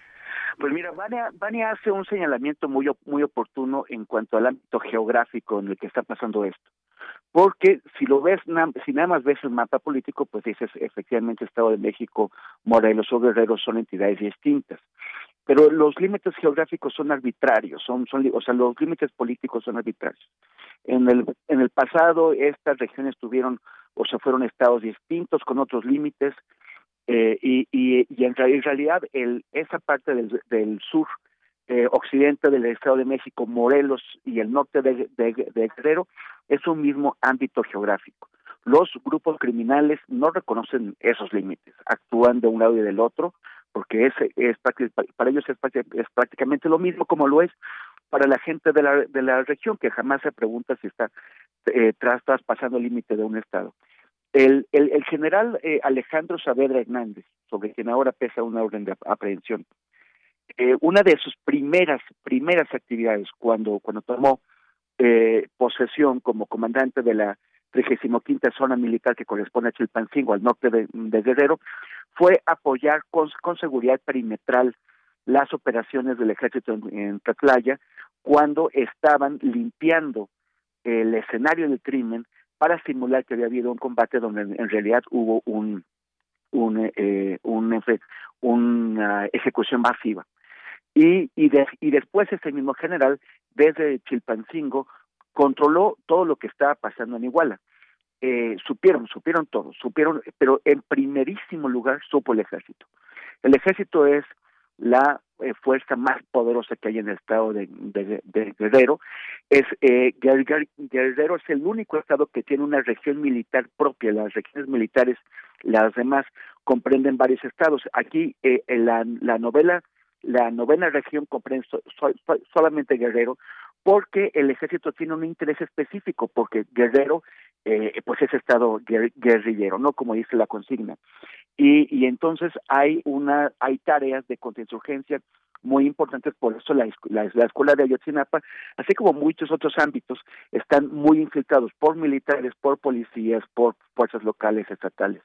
Están eh, siempre intentando saber qué es lo que está pasando en la, en la escuela, porque es uno de los focos de resistencia que hay ante los abusos en un estado como el Guerrero, dominado por fuerzas caciquiles brutales. Eh, particularmente, por ejemplo, la fuerza caciquil o el grupo caciquil que opera desde Huitzuco, que es el de los sucesivos Rubén Figueroa. Entonces, eh, es, y, y, ellos pues no, no reconocen esos límites y siguen ahí. Cuando la Policía Federal y el Ejército se ocuparon ya formalmente de la seguridad pública en Iguala y municipios aledaños, eh, a raíz de lo, de lo ocurrido en septiembre de 2014, eh, esto no significó la, el, el desmoronamiento o, o, algún tipo de, obstáculo para el, para el imperio criminal que opera en Iguala. No hubo, por ejemplo, reportes de cambios en, en, el, en, el, en las cantidades incautadas de heroína en la frontera con Estados Unidos o, por, o, o, de, o de alteraciones en el precio de la heroína allá. O sea, no, no, no intervinieron para interrumpir las operaciones. de, de tráfico de heroína hacia la frontera con Estados Unidos. Y de hecho, ese imperio criminal sigue muy en pie. O sea, nadie ha intervenido contra ellos. Eh, eh, posiblemente es ahora peor. Tenemos constantemente reportes. Yo acabo de estar en Taxco y allá eh, el, hasta la hasta la gente que vende pollo o huevos o los taxistas o los o los o los choferes de transporte público, todos están bajo control del crimen organizado que les exige con, eh, dinero a cambio de no asesinarlos o, de no destruir sus negocios, de no, de no provocar incendios. Eh, muy probablemente el, la, el, el, municipio de, Taxco fue ganado por eh, un grupo criminal a través del partido que ya desapareció, Fuerza Social por México, cuya única, única victoria en todo el país eh, el año pasado fue en, Taxco. Y, y, ya eso sigue así sin que haya eh, realmente una intervención eh, pensada como para para para, para desmoronar esos imperios criminales. En, en, cuanto a, Peña Nieto, efectivamente el, el presidente ha dicho que el informe no recomienda eh, una, acciones judiciales contra el general Cienfuegos y contra el presidente Peña Nieto.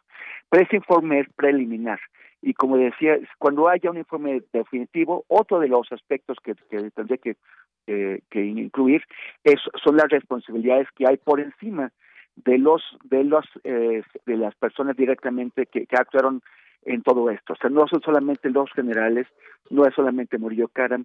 Murillo Karam no solamente no se mandaba solo, sino que Murillo Karam no tenía personalmente la influencia para, para movilizar, para forzar la intervención eh, bajo su dirección de las otras instituciones que participaron en la creación de la mentira histórica. Esto es la Secretaría de Marina, eh, que entonces eh, estaba dirigida por el almirante Vidal Soberón, la, el, la Secretaría de la Defensa, que estaba comandada por el, general Salvador Cienfuegos, la Secretaría de Gobernación de Miguel Ángel eh, Osorio Chong, que intervino a través de sus dependencias, que entonces eh, la, la, Policía Federal estaba adscrita a, Gobernación y también el CISEN. Y, eh, y todas estas fuerzas eh, trabajaron con la PGR para fabricar esta mentira histórica. Todos sus, todas sus cabezas tiene responsabilidades, pero también hay que preguntarse cómo es que se coordinaron, solamente por la bonita cara de, de, Murillo Caram, obviamente no. Hubo presiones de Humberto Castillejos, el, el consejero jurídico de presidencia, porque al presidente Peña Nieto le urgía la resolución veloz de este asunto y, la, y el encubrimiento de los verdaderos responsables. Entonces, a mí me parece que sí hay una línea que a nivel eh, judicial será muy difícil de probar, pero tal vez a través de criterios de, oportunidad se puedan obtener las declaraciones de los de los funcionarios involucrados para que expliquen exactamente qué órdenes dio eh, Peña Nieto y, cómo es que fueron cumplidas, quienes se encargaron de ejecutarlas. Ahora que hablas, de Temoris, de la región 9 de, del ejército en Guerrero, hay todo un antecedente, digamos, desde, eh, desde eh, los finales de los noventas hay una evidencia que concatena pues toda una serie de personajes eh, eh, en el poder en, la Sedena. Es eh, muy difícil tocar a, una, un personaje como Cienfuegos que de alguna manera ha sido maestro, promotor, protector de muchos militares que tienen una carrera intachable, brillante y que forman parte de toda esta, de toda esta complicidad, porque finalmente este eh, pueden ser honestos, pero son cómplices, ¿no? Hay una parte, ¿cómo, cómo sacar este entramado? ¿Quiénes han formado parte de esas regiones y cómo se han vinculado. Ahora que hablas de los Figueroa, cómo, cómo ha habido esa colusión entre autoridades eh, militares y públicas y una familia de, de caciques, como se ha calificado en varios medios a los Figueroa. Bueno, los, los Figueroa son los, son, los caciques más conocidos, ¿no? Pero hay muchos grupos caciquiles ahí que están operando desde todos los partidos políticos, desde absolutamente todos. Y, y, y, los, y los grupos caciquiles se transforman o, o tienen brazos armados, que son los los, los grupos criminales. Cuando ha habido acuerdos entre, entre esas familias caciquiles, es cuando un grupo criminal se fortalece, como fue el caso del de los Beltrán Leiva, ¿no? que hubo, una serie de acuerdos de distribución de territorios, de, de asignación de, de tareas a lo largo de la ruta México-Acapulco, y, y entonces eh, se pudieron articular a través de los de los de los Beltrán Leiva. Una articulación que después se, se quedó comprometida y ha habido divisiones y pleitos entre estos grupos. Y a la vez las familias les colocan a su gente a, a, sus propios a ellos mismos a sus cabezas o a sus eh, a sus a, a sus, sus subordinados en los partidos políticos y en posiciones en el legislativo o en alcaldías o en la gubernatura eh, eh, a través de los de los partidos. Entonces, eh, y, y, y, esto necesariamente tiene que ver también una coordinación con los militares, con los los, los militares son los que controlan las cosas ahí, son los que saben quién quién sabe quién entra, son los que permiten entrar y salir. Y, y a, veces también hay descoordinación entre ellos. En, en la Costa Grande eh, ha habido, por ejemplo, casos en los que eh, han colocado a militares a proteger acciones criminales para, para a protegerlas de la intervención de los marinos. Los los pelotones de marinos han tenido eh, han tenido que escoger entre enfrentarse a los soldados o dejarlos porque los los soldados han estado protegiendo esas operaciones. Entonces tenemos una una situación en Guerrero eh, en la que en la que difícilmente puedes confiar en las autoridades. Ni siquiera por ejemplo confiar en los militares que, como ya vamos sabiendo ahora, la, la impresión, la, la información que habíamos tenido hasta ahora es que los militares solamente habían mirado morir, que habían estado observando toda la acción, que posiblemente habían participado en la coordinación pero este informe reciente de la Comisión de la, de la Verdad indica un, una intervención más activa del entonces coronel, ahora general José Rodríguez Pérez, trabajando mano a mano con criminales eh, exigiéndoles resolver, por ejemplo, el problema de que aparentemente seis estudiantes todavía seguían vivos unos días después de la de, de los de la noche de Iguala y que finalmente, según eh, mensajes de WhatsApp incluidos en el informe. Eh, finalmente eh, se habían llevado los restos, entre comillas, de la mayoría de los estudiantes al propio cuartel del batallón. Entonces, la, la intervención criminal de los militares parece haber sido bastante mayor de la que teníamos información documentada hasta ahora. ¿cómo, ¿cómo, observas también esta, esta parte de la colusión de las, de las autoridades que, respondían a partidos. Eh, toda esta eh, implicación de Omar García Harfuch y que el presidente eh, de alguna manera no, no se adelanta a los acontecimientos eh, frente a los involucrados como el general eh, Saavedra, que pues es una de las, uno, de los hombres eh, importantes en la trayectoria del general Cienfuegos y que es conocido como el general de la noche de Iguala y que hay una orden de aprehensión en su contra. ¿Cómo, cómo se observa todos estos mandos? ¿Qué, con qué, qué, se viene abajo con ellos? ¿Es, es, es algo que anuncia movimientos fuertes en el ejército para ti, Vania?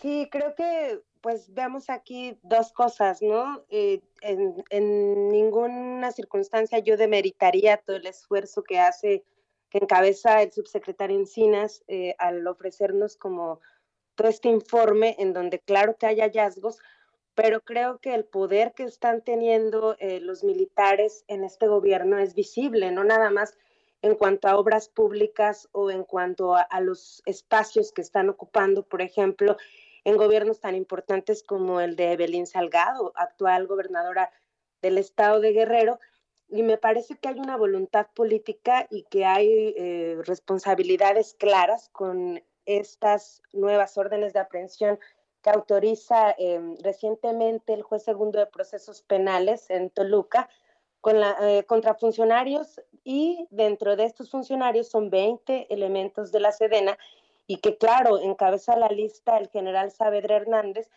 quien fungía como comandante de esta 35 zona militar con sede en Chilpancingo y que bueno, pues eh, como dice también Temoris, es importante ver que el ejército no nada más se dedicaba a mirar lo que ocurría en, en la noche de Iguala, sino que también, pues con esta tradición que tiene el ejército desde los años 70 en un estado como guerrero, en un periodo como es la Guerra Sucia, en donde nos remitimos a los vuelos de la muerte, en donde vemos eh, pues completa eh, coordinación desde los mandos militares con la Dirección Federal de Seguridad, que se dedicó a perseguir a personas que estaban en contra de los regímenes políticos encabezados en ese entonces, eh, precisamente por mandos militares, y que ahora pues tenemos dos escenarios. por una mano, pues la clara respuesta que, que, vemos pues a nivel eh, judicial en cuanto a la persecución que hay contra estos militares a quienes se les fincan responsabilidades puntuales y que además en el caso de Saber, Saavedra Hernández, pues dirigió el Instituto de Seguridad Social para las Fuerzas Armadas, como bien lo comentas Miguel Ángel, era una mano importante del general Cienfuegos y bueno, hasta su retiro el 2 de marzo del 2021, pues es un militar importante eh, hablando del contexto actual y que tampoco se investigó su participación en Tlatlaya y ahora que tenemos todo este informe que revela eh, la, puntual participación del ejército y no nada más de estas personas del ejército, sino también esta infiltración que hay en la normal de Ayotzinapa por verla como un movimiento social, pues son cuestiones que se tienen eh, que llegar hasta las últimas consecuencias y que también las autoridades a nivel local, en este caso la gobernadora y eh, pues los, los mismos diputados y la gente que durante este tiempo ha acompañado estas peticiones de justicia, pues que se haga realidad que esta eh, exigencia a nivel, a nivel político pues tenga resultados judiciales, ¿no? Y no nada más pues tener toda esta narrativa de que hay investigaciones puntuales, hay hallazgos, hay responsabilidades eh, pues hacia mandos militares y también hacia funcionarios, pero que en los hechos pues se quede con estas detenciones que vemos eh, pues a, decenas eh, de implicados en la noche de Iguala, pero que no hay una responsabilidad que nos lleve a Enrique Peña Nieto. Ahora yo creo que es muy importante a nivel social también la detención la vinculación a proceso del ex procurador Jesús Murillo Caram y también eh, pues todo este proceso que tiene que seguir el ex titular de la Agencia de Investigación Criminal, Tomás Herón de Lucio. Pero si no hay eh, un, final en cuanto a, este rostro fuerte que se nos ha mostrado por parte eh, institucional que es el ejército, pues yo creo que todo lo demás, sin demeritar ningún esfuerzo investigativo, porque también pues hay investigadores externos, como es el grupo de expertos em, independientes, el grupo internacional, en donde pues también ellos no tienen eh, completamente claro qué es eh, lo que están mostrando. Ellos eh, denunciaron en un comunicado que supieron de este informe de Encinas pues horas antes de que se hiciera público, ¿no? Y lo firma Claudia Paz y Paz, Francisco Coxvial y Ángela María Buitrago Ruiz. Y pues también ellos hacen mucho énfasis a la Fiscalía General de la República pues eh, de que haya toda esta corresponsabilidad y que haya un final a todo lo que están eh, pues eventualmente informándonos desde la Comisión para la Verdad y el Acceso a la Justicia del caso Ayotzinapa. Y si vemos que eh, se militariza la seguridad pública a nivel municipal, tenemos el, en el caso de Rerense, municipios como Iguala, como Acapulco, que después de estos hechos eh, del 26 de septiembre del 2014, pues ya no había policía municipal en, gran parte de los municipios del estado. Y vemos eh, pues cada vez de manera más activa la Marina, vemos cada vez la Guardia Nacional en este contexto, Andrés Manuel López Obrador eh, encabezando los operativos de seguridad pública estatales, pues entonces hay como, como una disonancia en cuanto a la necesidad de que sean castigados estos mandos militares y el poder que le siguen dando, eh, pues no nada más desde Andrés Manuel López Obrador, sino también los diferentes gobernadores y pues hay un tejido pues bastante, bastante débil en cuanto a la fuerza que tienen las instituciones a nivel estatal y municipal y vemos que están eh, pues integrándose cada vez a nivel operativo o a nivel intelectual mandos de la Marina, exmandos de la Marina incluso retirados y también militares y esto podría ser conflictivo hablando de responsabilidades a la fecha. Baña Pillenut, eh, Temoris Greco, bueno, vamos ya hacia el cierre de esta charla eh, y me gustaría plantearles dos, dos temas para este cierre. Precisamente cuando dices, Baña Pillenut, eh, dices, queremos que se lleve este caso a las últimas consecuencias, por supuesto, que es lo que quiere la, la sociedad mexicana, pero hay reserva de que la Fiscalía pueda sostener este caso. El día en el que eh, Murillo Caram es detenido es el día también en el que Rosario Robles, a ella se le levanta la medida de prisión preventiva y sale de de Santa Marta, no quiere decir que no esté vinculada todavía o, que no siga la investigación, pero está en otra situación eh, judicial. Eh, cuéntenos, bueno, esto por un lado, el papel de la Fiscalía, ¿qué esperar de esta investigación eh, que ha llevado de nuevo a la vinculación a proceso a Murillo Karam, la Fiscalía, la Fiscalía de Alejandro Hertz Manero, que, que pues es una Fiscalía que ha dejado mucho que desear para muchos, no ha sido útil, digamos, frente a la deuda de justicia del tamaño y la magnitud en México. Eso por un lado, la Fiscalía, y por otro también el papel de los periodistas, eh, el papel de las narrativas mediáticas, esta cuestión, bueno, hemos visto que hay periodistas, hubo periodistas que abandera, abanderaron la verdad histórica de Murillo Karam, sin ir más lejos, cuando Mario Marín dice, eh, pues hay que, los padres de, y madres de Ayotzinapa deberían pedirle perdón a Murillo Karam, que ha hecho una investigación criminal de primer nivel, es lo que dijo en su momento Mario Marín. Eh, bueno, pero no es todo el periodismo, hay muchas vertientes, hay muchas maneras, muchos acercamientos, como el que está muy comprometido en acompañar la exigencia de verdad y de justicia, incluidos ustedes dos. ¿Cómo ven? Estas dos cuestiones. La Fiscalía, sostener un caso como este, avanzar en él hasta llegar a las últimas consecuencias judiciales y por otro lado también el tema del periodismo y Ayotzinapa, eh, Temoris Greco. Bueno, era es Carlos Marín, no, Mario Marín, Berenice. Perdón, dije Carlos, Mario Marín. Sí, no, Carlos Marín, sí. Carlos Marín. Este, bueno, el, el, yo, yo creo que hay que preguntarnos qué tanta confianza le tenemos a Alejandro Gersmanero, ¿no? El, fiscal general de la República. Una de las, o sea, eh, de las de, de, los fatalidades que, tenemos ahora es que ese señor esté al frente. Sabemos que en la, en la fiscalía lo único que ha hecho es promover casos que tienen que ver con sus berrinches y, caprichos y venganzas personales y ha fracasado en todo lo demás. Efectivamente, ya Rosario Robles eh, que yo creo que sí debería estar en prisión, pero ella tiene razón cuando dice, ¿y por qué nada más yo? O sea, ¿por qué solo yo? Eh, hay, hay otras personas que el, hay, el, que son que estaban por encima de ella o a su nivel, que delinquieron también, que dilapidaron nuestros recursos, que dejaron sin eh, sin apoyos a, a, decenas de miles de familias en extrema pobreza, que condenaron a crecer en desnutrición, a decenas de miles de niños y que deberían estar en prisión. Pero, pero solamente fueron contra ella y se les fue.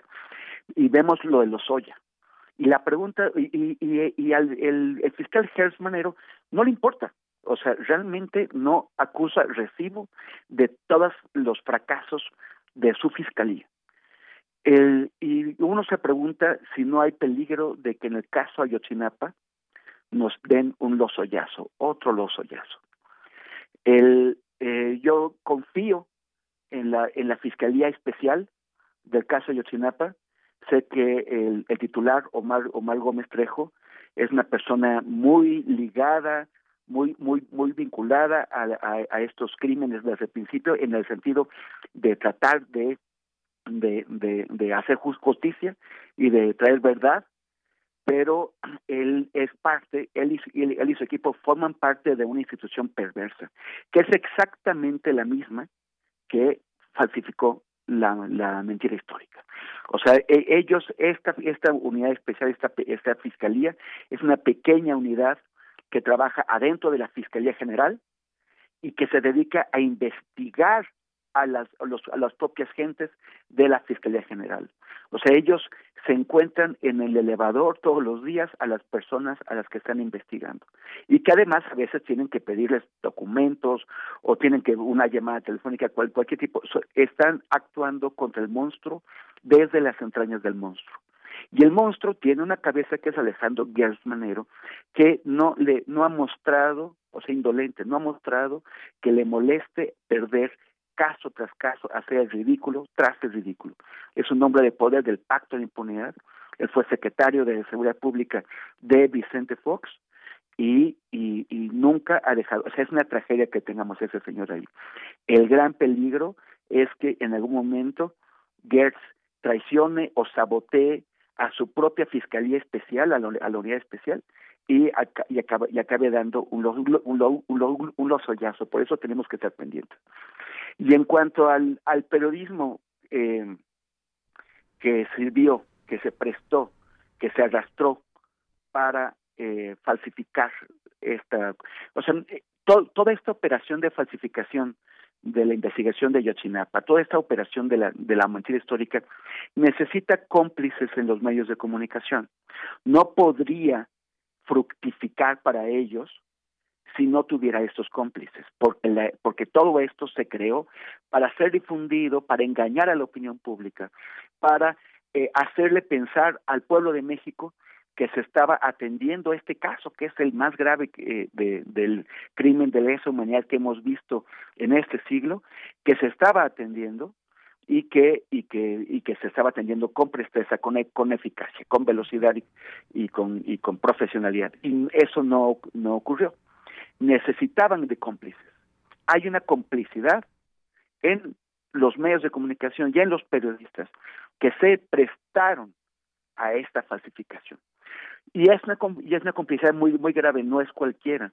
El caso Ayotzinapa es el parteaguas en México de la verdad, de la ética, de la, de la justicia. Es, es el parteaguas en el que fuerza a cada ciudadana y ciudadano, y sobre todo a periodistas y a gente de la cultura, a colocarse o del lado de la verdad, de la sensibilidad, de la justicia, de la humanidad, o a colocarse del lado de la perversión, de la mentira, de la vergüenza. Y ellos se fueron los correveidiles de la mentira, de la vergüenza y de la traición al más elemental sentido de la justicia en México. Nada de esto está penado, nada de esto se puede, porque me han preguntado un montón de veces si no se puede si no se les pueden fincar cargos. estamos aquí hablando también de otra libertad, que es la libertad de expresión, y ellos han hecho un uso perverso de ella, pero, pero están amparados por ella también. Pero sí debería haber una sanción social, sí debería la gente exigir que esas personas reconozcan sus responsabilidades, reconozcan cuál fue su papel, que se reconozcan como cómplices de la tortura, de la fabricación, de la destrucción de evidencias.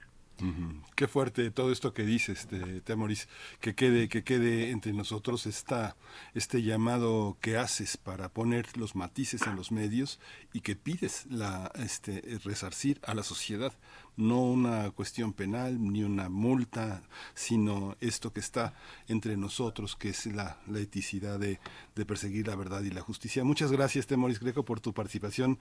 Muchas gracias, eh, Vania Pillino, por esta, este esfuerzo, estas desmañanadas que les ponemos de vez en cuando, pero que son tan gratificantes y que son tan buenas para la historia del país. Dentro de 10 años volveremos a escuchar sus voces y estaremos pensando en lo que dijeron este 25 de agosto del 2022. Muchas gracias. Gracias Miguel Ángel y Berenice. Yo un saludo a, la querida Vania. Gracias. Gracias. También muchas gracias y pues no olvidar también que esta petición de los padres y madres de familia de justicia representa la exigencia de más de 100 mil familiares que están buscando a sus desaparecidos y que sobre todo esta seguridad que tienen en estos momentos por las autoridades, las familias de Ayotzinapa, pues sería una representación de, los esfuerzos y de romper este pacto de impunidad que hay detrás de las investigaciones de eh, pues la desaparición forzada que nos atraviesa como país. Gracias por esta última mención, Vania Pillenut. Les leemos en sus espacios, les leemos eh, para ti, Vania Pillenut, en Amapola Periodismo Transgresor, también en a Temoris Greco, en los distintos espacios en los que desarrollan su periodismo fundamental para este, para esta, para este país. Gracias. Y nosotros vamos ya a la pausa de la hora. Nos despedimos de Radio Nicolaita, 9 de la mañana. Vamos a la pausa. Síguenos en redes sociales. Encuéntranos en Facebook como Primer Movimiento y en Twitter como arroba PMovimiento. Hagamos comunidad.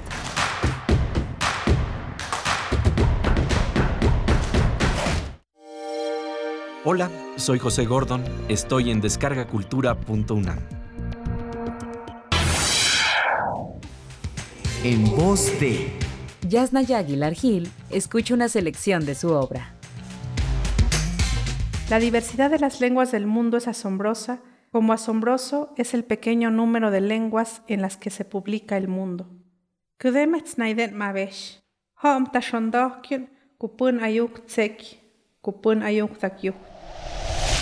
www.descargacultura.unam.mx Entra y date un respiro.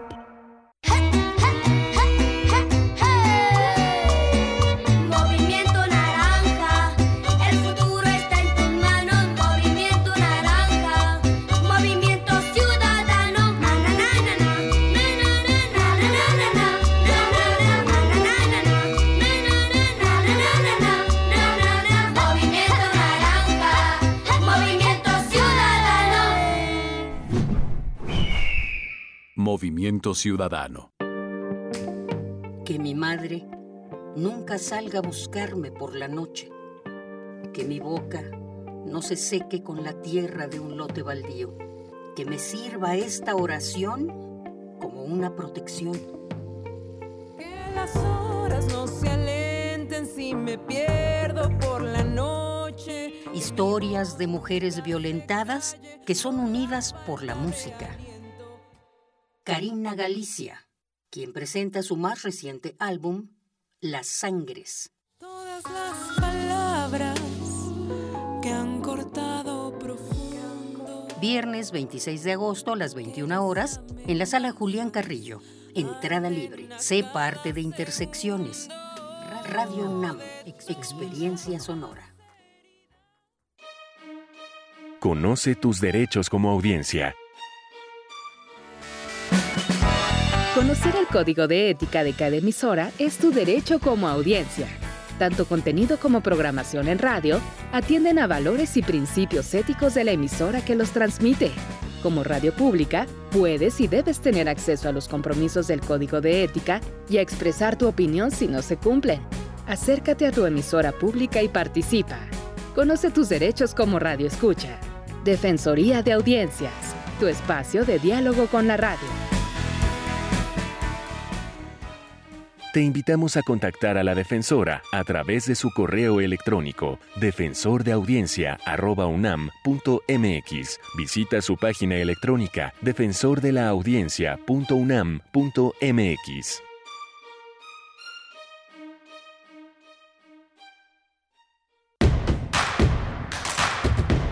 Encuentra la música de primer movimiento día a día en el Spotify de Radio UNAM y agréganos a tus favoritos.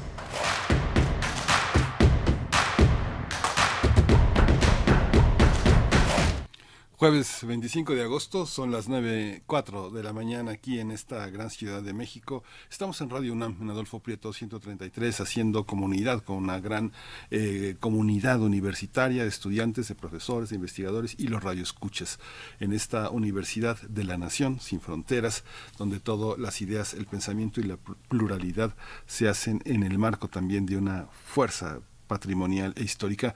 Está eh, Rodrigo Aguilar hoy en la, eh, y como siempre, en la producción ejecutiva de Primer Movimiento, Violeta Berber en la asistencia de producción. En la cabina está eh, bajo el mando de los controles de Arturo González, que pone el orden ahí en los instrumentos tecnológicos, y mi compañera Berenice Camacho al micrófono. Querida Berenice, buenos días.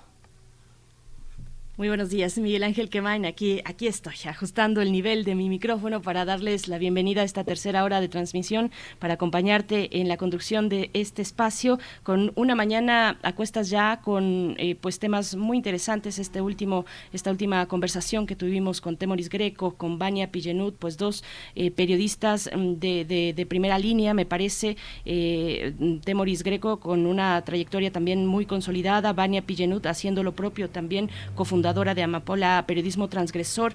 Por ahí, si cabe la recomendación, eh, también participa Vania Pillenud junto con otros periodistas, Rivelino Rueda, eh, Romina Gándara, eh, participa en, una, en un proyecto que es nuevo.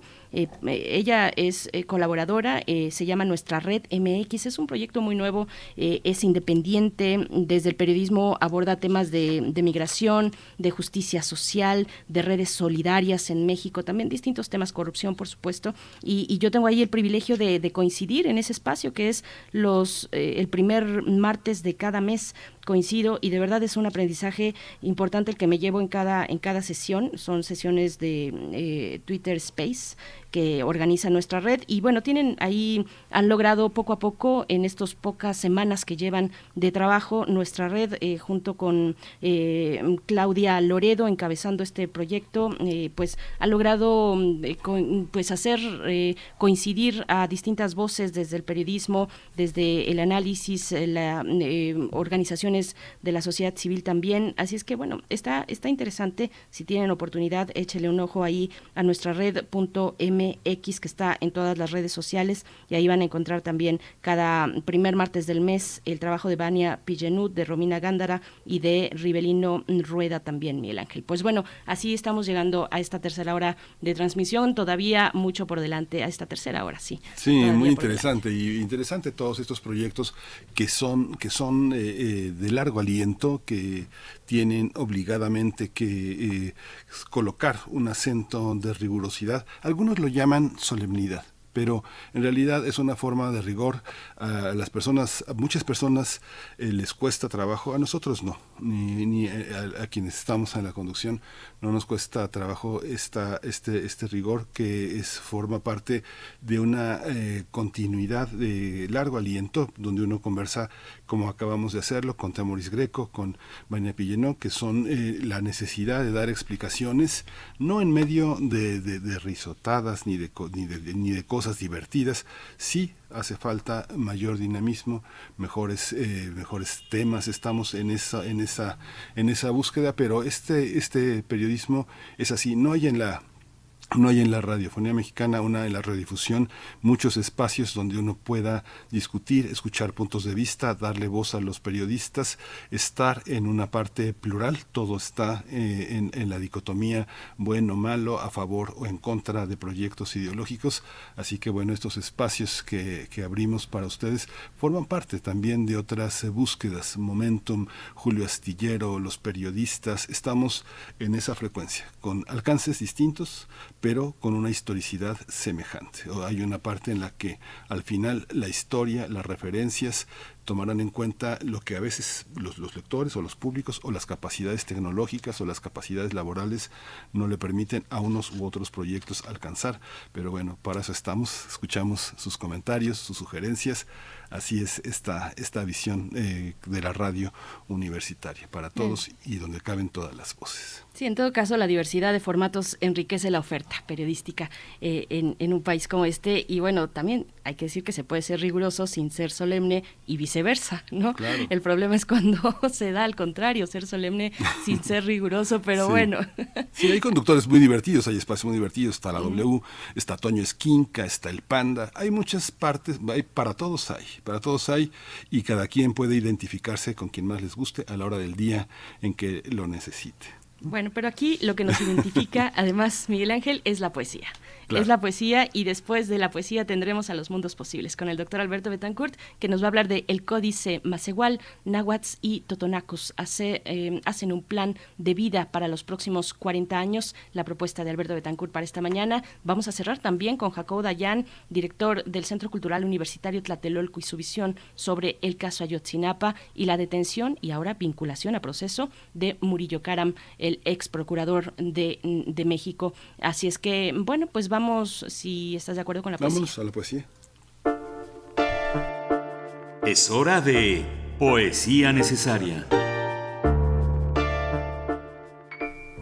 Bueno, pues hoy les propongo escuchar la voz y la poesía del escritor Homero Aritis uno de los grandes escritores mexicanos a sus 82 años. Podemos todavía escucharle hablando en algunos medios sobre la cuestión ambiental porque, bueno, es, es uno de esos personajes que logran abarcar diversas dimensiones eh, de la actividad humana, como es en ese caso el activismo ambiental, eh, pero también la diplomacia y por supuesto las letras en varios géneros, además eh, como la dramaturgia, la narrativa y la poesía. Así es que, mm, pues bueno, yo creo que hay que celebrar la presencia de un poeta como él, de un escritor como Homero Aridgis, originario de, Michoacán. hay que celebrar su presencia, su legado, leyéndole, escuchando sus posturas también sobre medio ambiente que son muy, muy ricas. Así es que, bueno, este poema mm, se titula El mediodía parte el mediodía parte del arroyo, en la autoría y en la voz también de Homero Aridgis, y la música es de Luis Alberto Spinetta, del proyecto, bueno, uno de sus tantos proyectos, este, en este caso es Pescado Rabioso. Así es que vamos con la poesía. El mediodía parte el arroyo en delgadas mitades de sonido. Saca del lomo de la bestia crepitación y humo. Todo lo que es húmedo, la hora lo ha bebido. Todo lo que respira, en mi interior descansa. Las casas y el árbol tienen la oscuridad abajo. Ojos de tierra roja beben en el azul abierto. La luz y tu mirada se hablan sobre este río elevado de palabras sin sombra.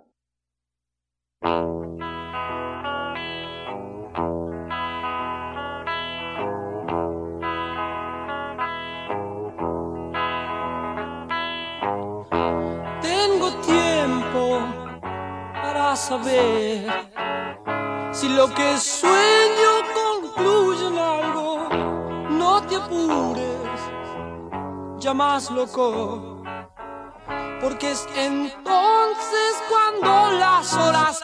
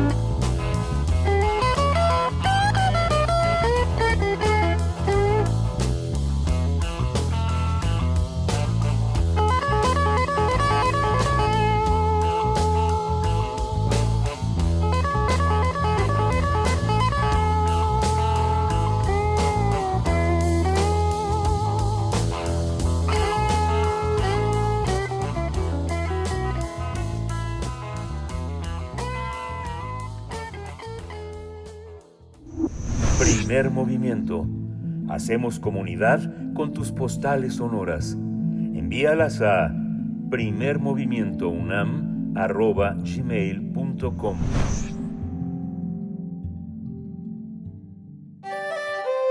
Mundos posibles. Qué gusto dar la bienvenida al doctor Alberto Betancourt, que ya nos acompaña en la línea para hablar de el Códice Macehual. Nahuatl y Totonacus hacen un plan de vida para los próximos 40 años. El doctor Alberto Betancourt, doctor en Historia, profesor de la Facultad de Filosofía y Letras de la UNAM y amigo de Primer Movimiento. ¿Cómo te encuentras? Bienvenido, querido Alberto. Hola, Berenice, Miguel Ángel, muy buenos días. Buenos días, Alberto. Pues yo todavía con las resonancias de el timbre de Luis Alberto Spinetta que me gustó tanto y me parece muy apropiado para esta experiencia que yo les quisiera compartir el día de hoy, de algo que podríamos considerar como una semilla que siembra el futuro y que nos muestra la capacidad de los pueblos indígenas para construir mundos posibles hermosos, Berenice. Ah, qué maravilla, qué bueno que te gustó esa selección musical. Y bueno, con este material, el Códice Más Igual, que plantea una ruta de vida eh, para cuatro décadas. Cuéntanos, ¿de qué, ¿de qué se trata? Pues se trata de soñar y construir juntos el futuro.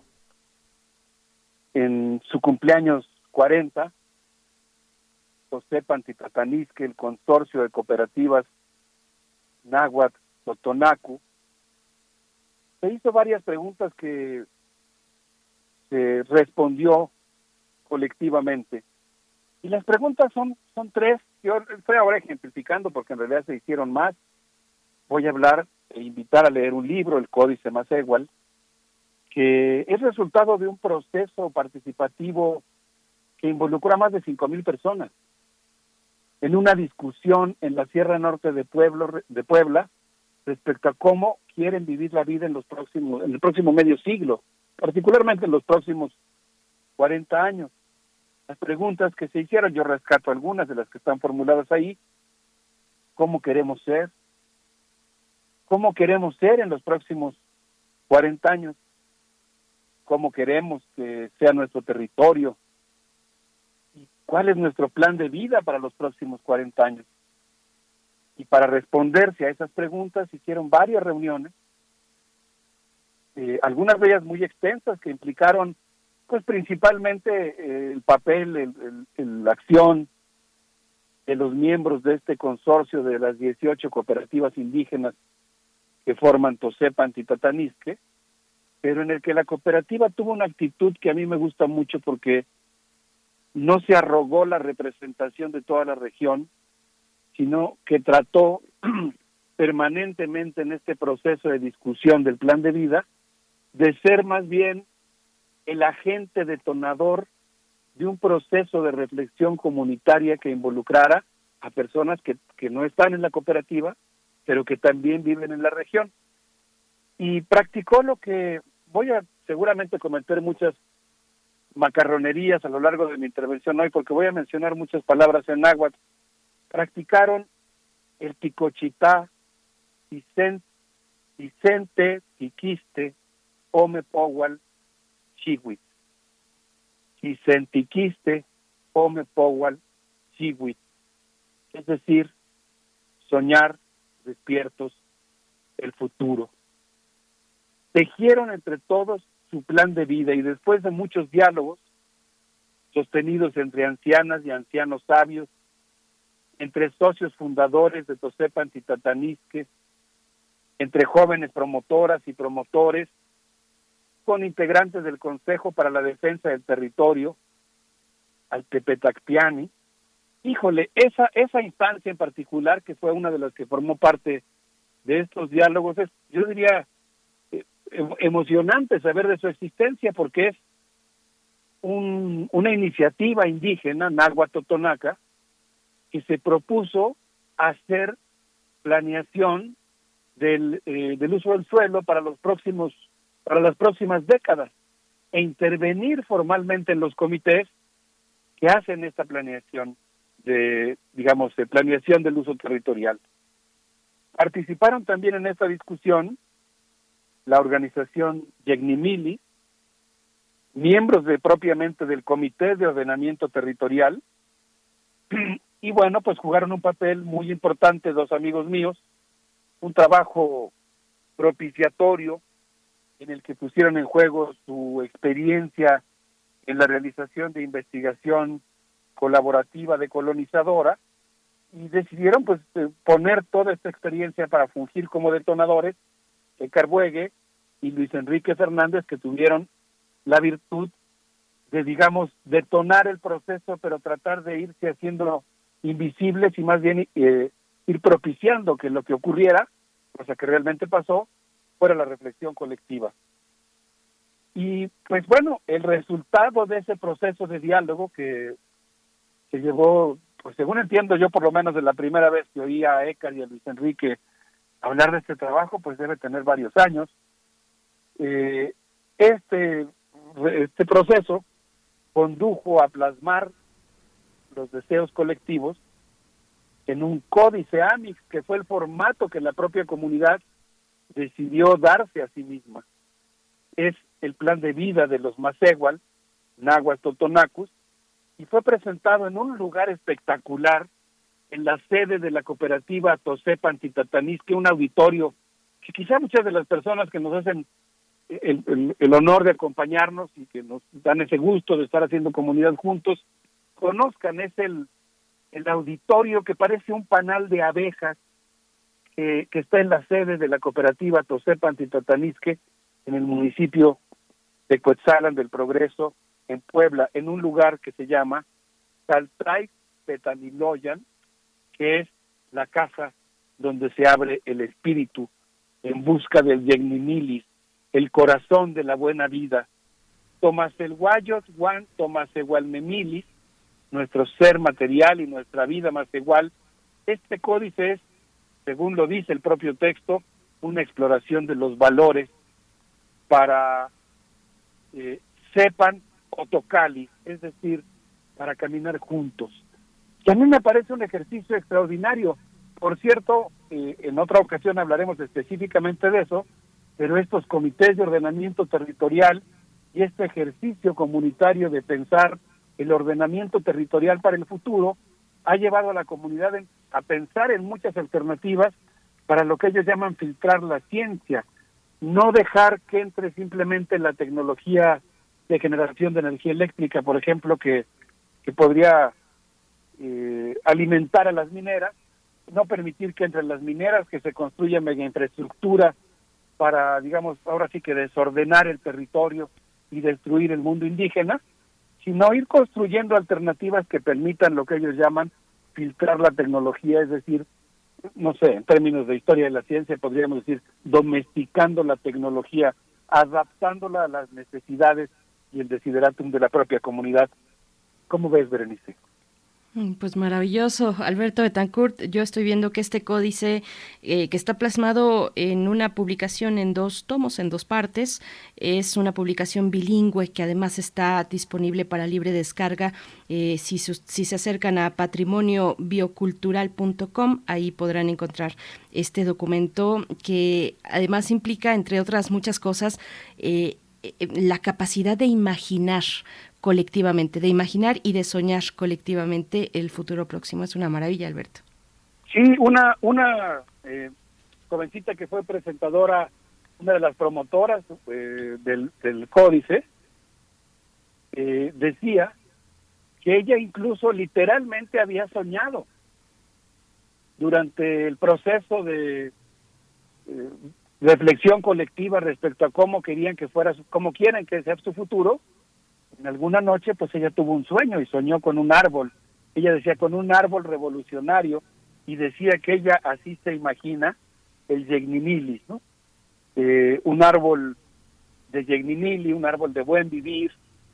Así que pues realmente hubo sueño literal, dormidos. Eh, qué interesante, ¿no? Que después de irte de una asamblea, de una reunión, estar en un encuentro en el que participan dos mil personas, o tres mil creo que llegó a ver, creo que hasta más en una sola reunión eh, de varias que se realizaron, y pues te vas a tu casa y te quedas pensando cómo quieres que vivan tus hijos, qué idioma quieres que hablen, y, pues tienes un sueño, y ahí se van combinando, digamos, los sueños nocturnos con los sueños diurnos. Y, y básicamente yo creo que una de las cosas que ellos soñaron juntos es vivir en Macehualtotl. Por ejemplo, para Emilia Flores Martínez, de una comunidad Macehual del municipio de Hueyapan, la voy a, citar prácticamente, quizás desviándome un poquito para hacer algunas eh, abreviaturas, pero para ella, para Emilia Flores Martínez, el nosotros en idioma español no implica lo mismo que en el idioma macehual.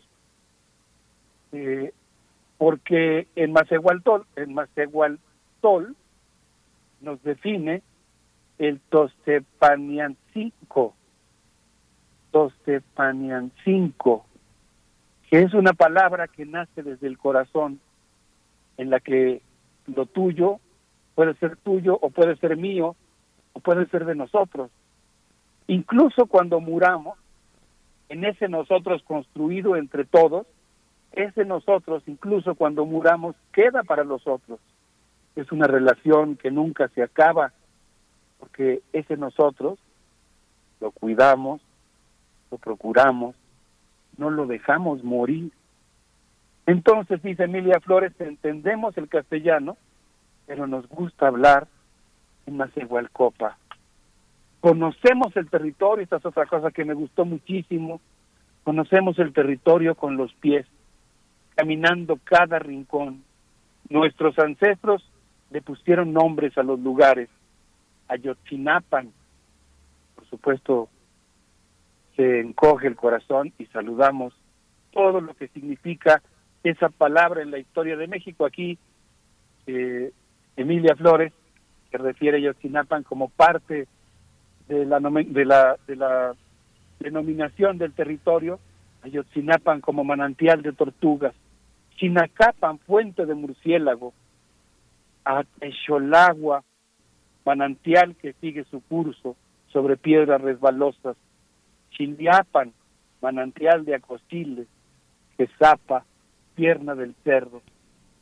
Entonces, toda la toponimia en el idioma macehual, pues es una forma muy importante de cuidar el territorio, mantener el lenguaje que permite nombrarlo, asignándole a las cosas que lo pueblan, a los seres que lo pueblan y que conviven, los valores que le da la cultura macehual totonaco. Entonces, pues se me hace un ejercicio realmente precioso. Por supuesto, y qué valioso eh, dar salida a ese, a, a, ese ejercicio, a ese espacio aquí a través tuyo, eh, Alberto. Eh, a estas a estas prácticas que guardan un nivel de comunión. Ay, creo que estoy un poquito friseándome, como le decimos, Miguel Ángel. Sí, es, sí, es, es eh, pues parte del internet que nos frisea. Pero eh, sí, Alberto, justamente este tipo de experiencias obligan como a replantearse eh, tiempos existenciales como totalmente distintos, porque finalmente la herida que significa el tiempo de la cotidianidad que tenemos que enfrentar dentro del mercado, porque es una cotidianidad dentro del mercado, es bastante difícil, ¿no? Digamos, el, la meta es la sustentabilidad en los niveles más eh, mínimos en lo personal, ¿no? Sí, pero fíjate que justamente Miguel Ángel, pensando en lo que dices, lo que me gusta es que este tipo de ejercicios, de ejercicios, desde mi punto de vista, crea grieta. Uh -huh. Así, no sé, se me ocurre, me viene a la mente un libro que seguramente conocerás que a mí me gusta mucho desde Les que se llama Puntos de Fuga. Sí. Y es claro, pues es este momento en el que uno dice, aquí está la realidad hecha piedra. En cierto sentido podríamos decir, ahora que mencionas el mercado y su estilo de vida y cómo todo lo subsume, aprisionándonos, ¿no? rodeándonos con sus paredes de mercantilización, pero aquí hay una grieta. Aquí, aquí hay una grieta y yo creo que, bueno, es practicada por los pueblos indígenas de la Sierra Norte de Puebla, pero, pero yo creo que es eh, una experiencia pedagógica de cómo entre todos podemos gestar mundos posibles hermosos. Si vamos desarrollando nuestra facultad de construir ese nosotros, eh, si quieren ahorita que regresemos de la música, me gustaría platicar de cómo se plantearon ellos, por ejemplo, cuidar entre todos el altépetl, el altépetl que es el territorio, y como dicen de manera preciosa, la tierra no es nuestra, es de todos. Debemos vivir según nuestros principios. Somos un pueblo que se identifica por lo que hace en el Altépetl, el territorio, es decir, nosotros queremos seguir hablando nuestro Tomás Egualtol, el instrumento que nos permite ver, sentir, hacer y pensar. Eh, pero, pues, no sé qué opinen, yo les propondría que escuchemos eh, las palabras de una joven brillante, Nicasia Lino de Jesús, que fue reina del Huipil de Cuetzalan del Progreso, y ha tomado dos cursos que son muy interesantes porque fueron diseñados por la propia comunidad en cooperación con varias instituciones, eh, con la Benemérita Universidad Autónoma de Puebla, con la Universidad Iberoamericana, con la Red de Patrimonio Biocultural. Ella estudió un diplomado en técnica en administración de empresas, pero con un enfoque comunitario y un diplomado en plan de vida. Y pues creo que sería muy interesante, si les parece bien, Miguel Ángel Berenice, que pudiéramos escuchar sus palabras en el evento justamente desarrollado en este auditorio mágico, Enjambre Panal, eh, en el que se presentó el Códice Macebas. Vamos a oírlo. Vamos. Yintekit wan no yintokni wan teinikantos tokotietoke tayin códice masegua amo wel mochihuasquia como conameh wan amo namonechicowani itech namo cooperativas locales. Como conameh wan amo natacochitani wan yehua yunes nesmolia tehuan que mestipipilmeh amantonal semitiquiolchicahuan y qué bonito es soñar, ¿cierto? Creo que muchos de los sueños que, que, tenemos hoy en estos momentos y también la organización dentro de las cooperativas locales están plasmados en el Códice Macehual. En lo personal, hace apenas unos días estaba comentando desde que Pau me dijo, Niki, vas a presentar el Códice Macehual. En verdad, esa noche yo tuve, tuve un sueño. Estuvo muy, muy increíble ese sueño, cómo es que... Eh, lo viví, eh, pareciera que fuera real. Me vi caminando en, este en un, en un, camino de terracería como en nuestros pueblos, porque sabemos que en las comunidades, pues esas, de esa manera es como nos, trasladamos. Eh, y de repente veía a mi mamá y, y, me decía, tú sigue caminando, no importa dónde pises, tú tienes que seguir caminando porque no, no tienes que olvidar a dónde vas. Mucho de eso de lo que soñé viene en la portada del libro. Entonces, es esta transmisión de pensamiento, de palabra, de lengua, de resistencia, de lucha, de cooperativismo, de solidaridad, todos esos valores que de alguna u otra manera nos hacen diferentes como pueblos indígenas, pero sobre todo como cooperativistas. Yo agradezco muchísimo a cada una de las cooperativas locales que se reúnen día a día, porque en verdad sin ellos nosotros no estaríamos aquí y no estaríamos soñando otros 40 años más. Agradezco a cada una de las personas que hicieron esto posible y, que hayan velado por este trabajo. Miekta sohkamatikna amechta sohkamatilana nochime wan niknekiskia mahjinchi walis mahamush poliwi mahtikinnextilikan pipilkoneme eh, tomase waltahtor mahtikinnextilikan pipilkoneme Qué bonito es soñar, dice Nicasia Lino de Jesús, eh, bueno, porque hay que tener sueños compartidos para hacer frente pues a, intereses que amenazan el territorio, que amenazan la riqueza natural, eh, las formas de vida de quienes ahí habitan. Doctor Alberto Betancourt, te seguimos escuchando. Muchas gracias, me emocionó mucho volver a escuchar estas palabras. Yo no estuve presente en el evento, pero me da mucha emoción escuchar al náhuatl como una lengua del presente y del futuro de México en el que se contiene una enorme fuerza poética y también una gran capacidad, eh, una gran potencia, una gran fuerza política eh, capaz de imaginar un país eh, mejor, un país construido desde abajo y pensado para, para el bien común, como muy bien dices, Berenice, ¿no? Como un sueño tejido entre todos.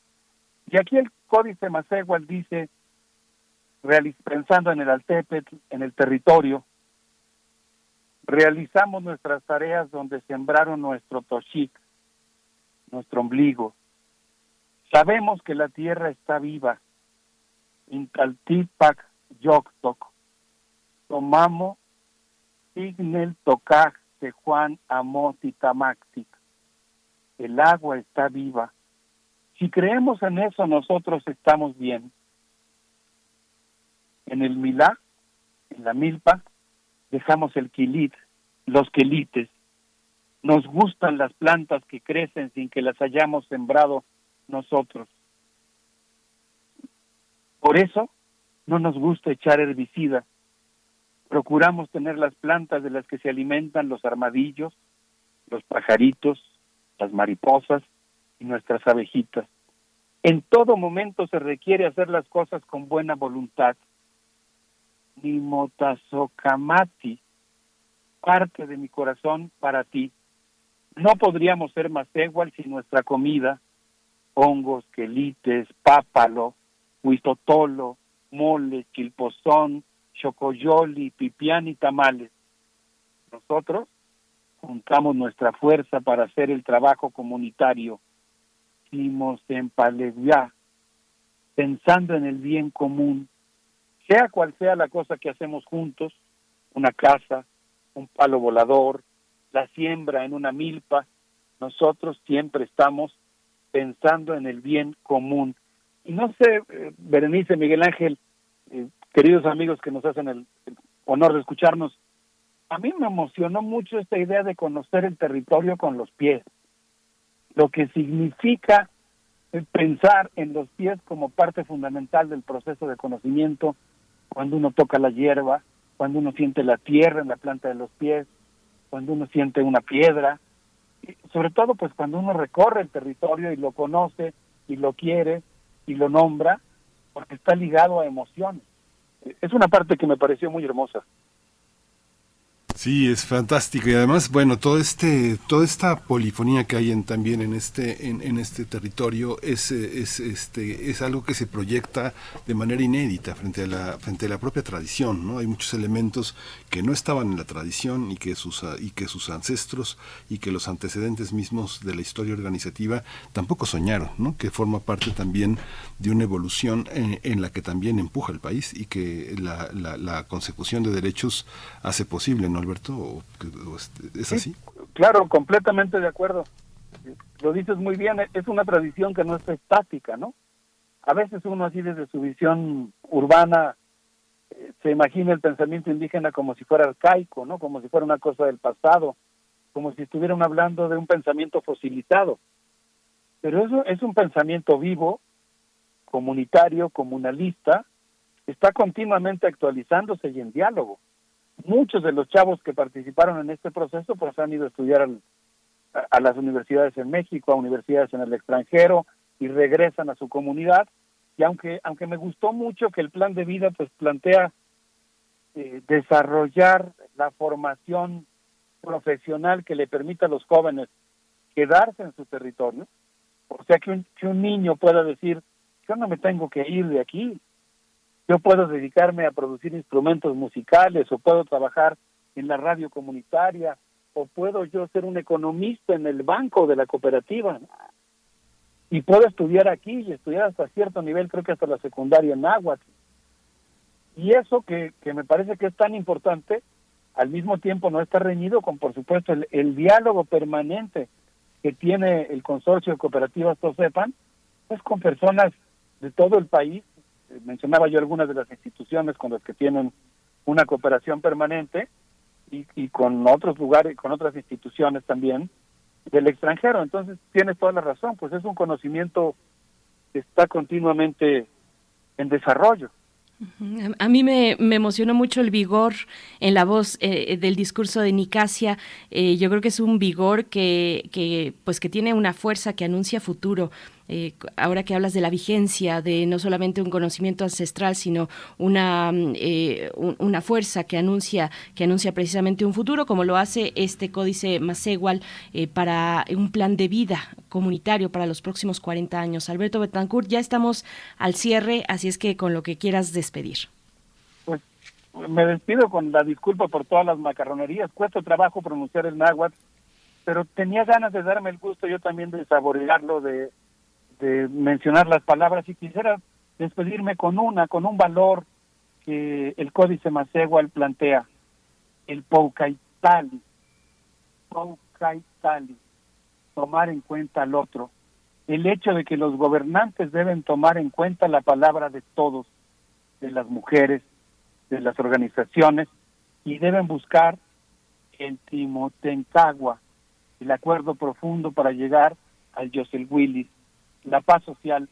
Me da tanto gusto escuchar esto, Berenice, que no sé, yo les propondría que nos despidamos con música de Guapango, con esto que sonó en el 24 Festival de la Huasteca, celebrado en Cuetzalan del, Pro- del Progreso.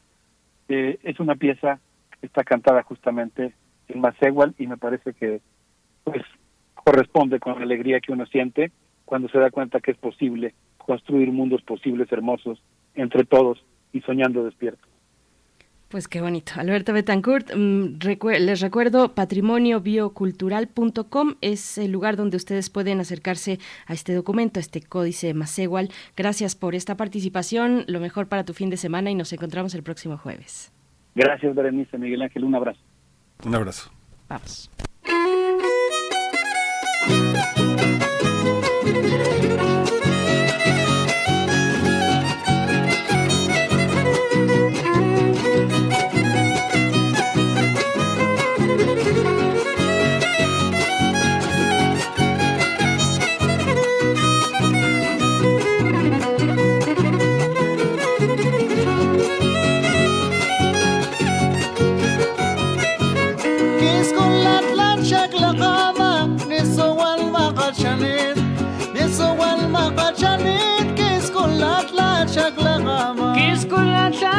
أطلال شكل قامة نسوان ما قد شنيد نسوان ما قد شنيد كيس كل أطلال شكل قامة قشمت لي مكوش مطامة نشكت زيدين لاشمنين لو تزيد شاش مخلال ناما تشو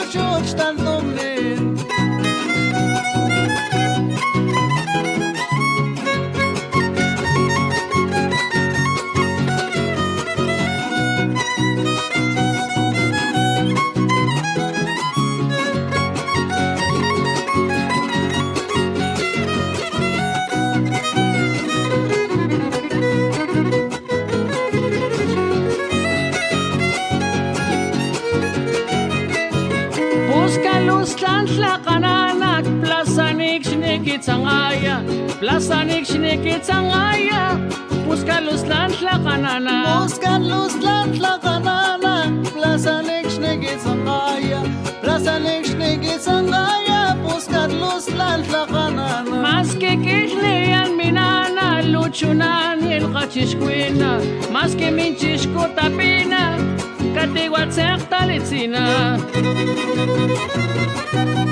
Eso, eso, eso. Sanga pasarte, compadre.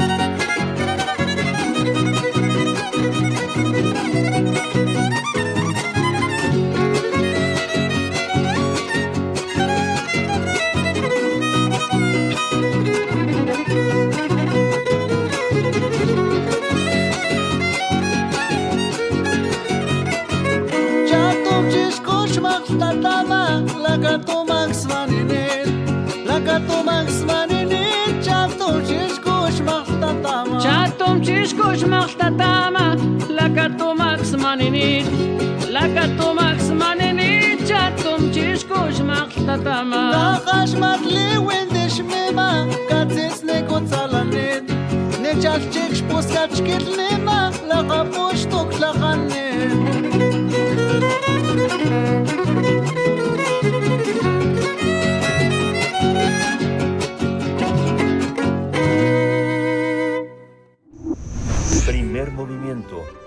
Hacemos comunidad en la sana distancia. Libertad, seguridad, salud, identidad, alimentación. libre desarrollo de la personalidad, educación. Pensar nuestros derechos humanos. Damos la bienvenida a Jacobo Dayan, director del Centro Cultural Universitario Tlatelolco, para hablar, eh, dar seguimiento al caso Ayotzinapa, la detención y ahora también vinculación a proceso de eh, Murillo Karam. Eh, ha dicho el subsecretario de Derechos Humanos Alejandro Encinas, la desaparición de los jóvenes normalistas fue un crimen de Estado. Las acciones, omisiones y participación de autoridades de los tres niveles de gobierno permitieron la desaparición y ejecución de los estudiantes. Es parte de lo que ha dicho bueno, en este informe, esta última entrega o más reciente entrega del informe sobre el caso Ayotzinapa. Jacobo Dayan, muy buenos días. Gracias por estar esta mañana. Bienvenido. No, gracias a ustedes. ¿Cómo están? ¿Todo en orden? Todo en orden y, y, este, y marchando. El país en orden y progresando, decían en los 60, ¿no? Cuando llegaba Díaz Ordaz de viaje. Marchando Pues, sobre todo. Eh, pues de menos. eh, eh, muy movido, eso sí. Eh, pues, pues me parece que vale la pena hacer un par de análisis eh, sobre lo ocurrido a finales de la semana pasada eh, con la presentación de este informe de la Comisión de la Verdad, o así se, le han puesto este nombre, que pues, el documento no es un documento de Comisión de la Verdad, pero bueno, trae ese nombre y luego lo es realizado por la Fiscalía General de la República. Y me parece que valdría, la pena hacer un análisis en dos líneas. Uno es el fondo del asunto y el otro es la forma en cómo se está realizando. Sobre el fondo, eh, lo que yo diría es, bueno, eh, lo, lo que la, la comisión reporta es algo que se, veni- se, se- se- viene diciendo y afirmando desde hace años por parte del grupo eh, interdisciplinario de expertos independientes. Recordemos que emitieron dos informes todavía en la época de Peña Nieto y un tercer informe a principios de este año, en marzo, eh, si no mal recuerdo, de este año.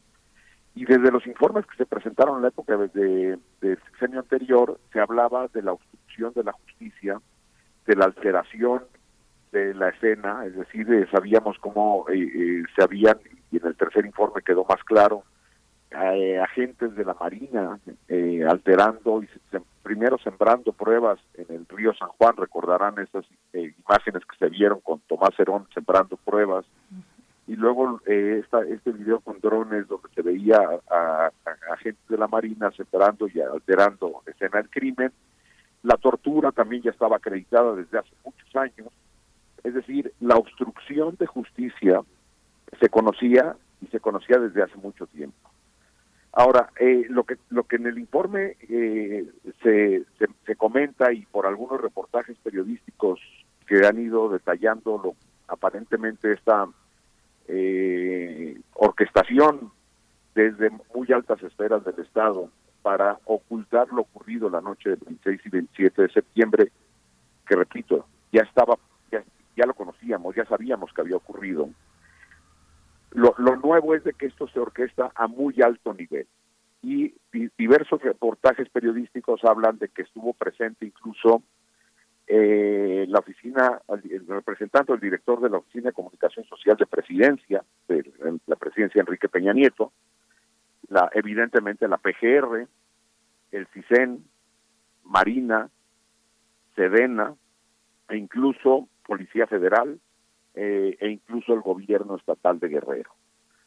La pregunta que tendríamos que hacernos es una eh, orquestación a tan alto nivel para ocultar a los responsables de la desaparición y asesinato de 43 personas y otras más que, que ocurrieron eh, en la noche del 26 y 27 de septiembre, solamente puede explicarse esta orquestación para, perdón aquí el- la cantidad de claxons, pero en la calle así anda aquí el No tráfico te preocupes, Jacobo. este orquestar una, eh, una un ocultamiento de tal tamaño solamente puede ser explicado si se si a quienes se quiere proteger son de ese tamaño es decir no podemos hablar de una eh, de que una un grupo de tan alto nivel pretendió eh, eh, proteger al alcalde de, de Iguala o a las policías municipales de, de Cocula o de Munchuco.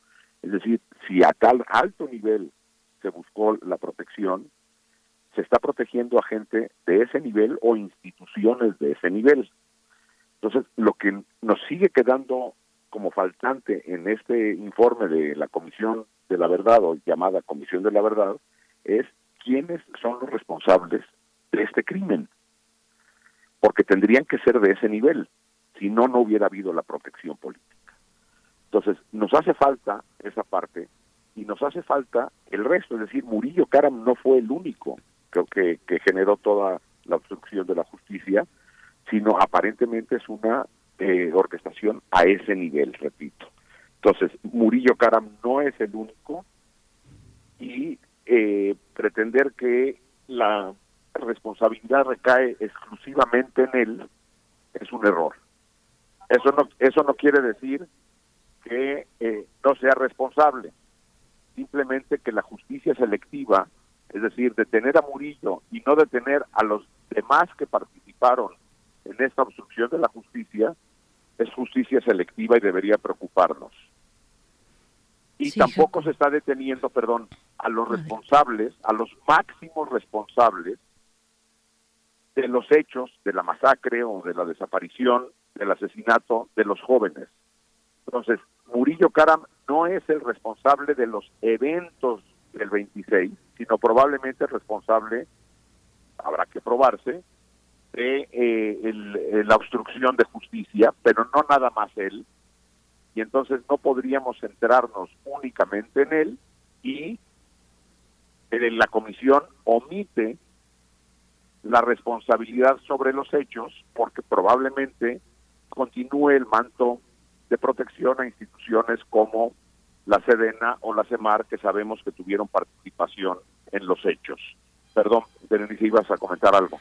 No, te, te escucho, Jacobo Dayan. Eh, sí, pues es que es difícil pensar que eh, pues esta situación al momento de, ahora que sabemos que se tuvo conocimiento por parte de las autoridades del más alto nivel y también de nivel local, por supuesto, conocimiento de lo que ocurría, pues es difícil pensar que eh, el expresidente Peña Nieto eh, no tuviera conocimiento también en ese momento, no solo en ese momento, sino en lo que vino después también con el armado de la investigación y la mm, mal llamada verdad histórica, que ahora es una, una mentira histórica. Igualmente el exsecretario de Defensa, Salvador Cienfuegos, pues es difícil que no eh, pensar que, que, que no estuvieran enterados en aquel momento. eh, y, y bueno, algo a destacar también es que Alejandro Encinas, bueno, asegura, cuando presenta esta parte de la, de la investigación, del informe, asegura que el caso no está cerrado y que se va a continuar eh, hasta encontrar toda la verdad y castigar a los responsables, ¿no?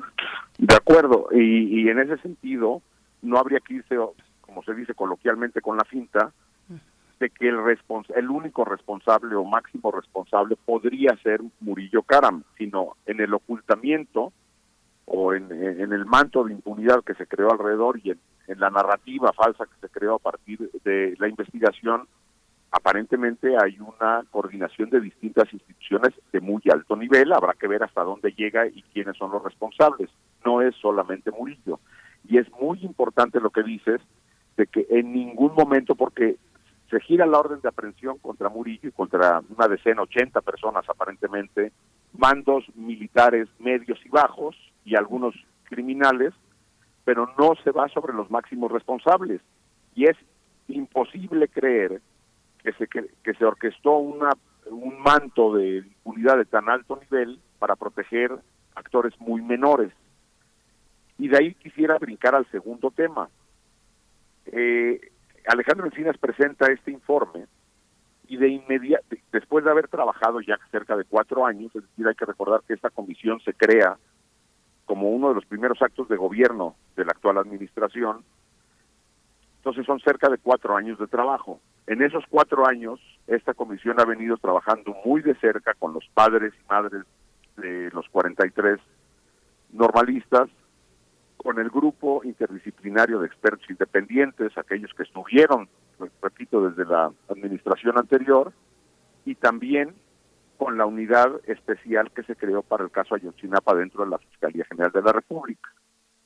Es, por decirlo menos extraño, que una vez que saca este informe, que resulta ser el más relevante que ha sacado esta comisión, además de los informes que ya había emitido el GIE y el grupo de expertos, pero la comisión presenta su primer gran informe, se haga sin el conocimiento del GIE, sin el conocimiento de los padres, sin el conocimiento de la unidad de investigación del caso Ayotzinapa.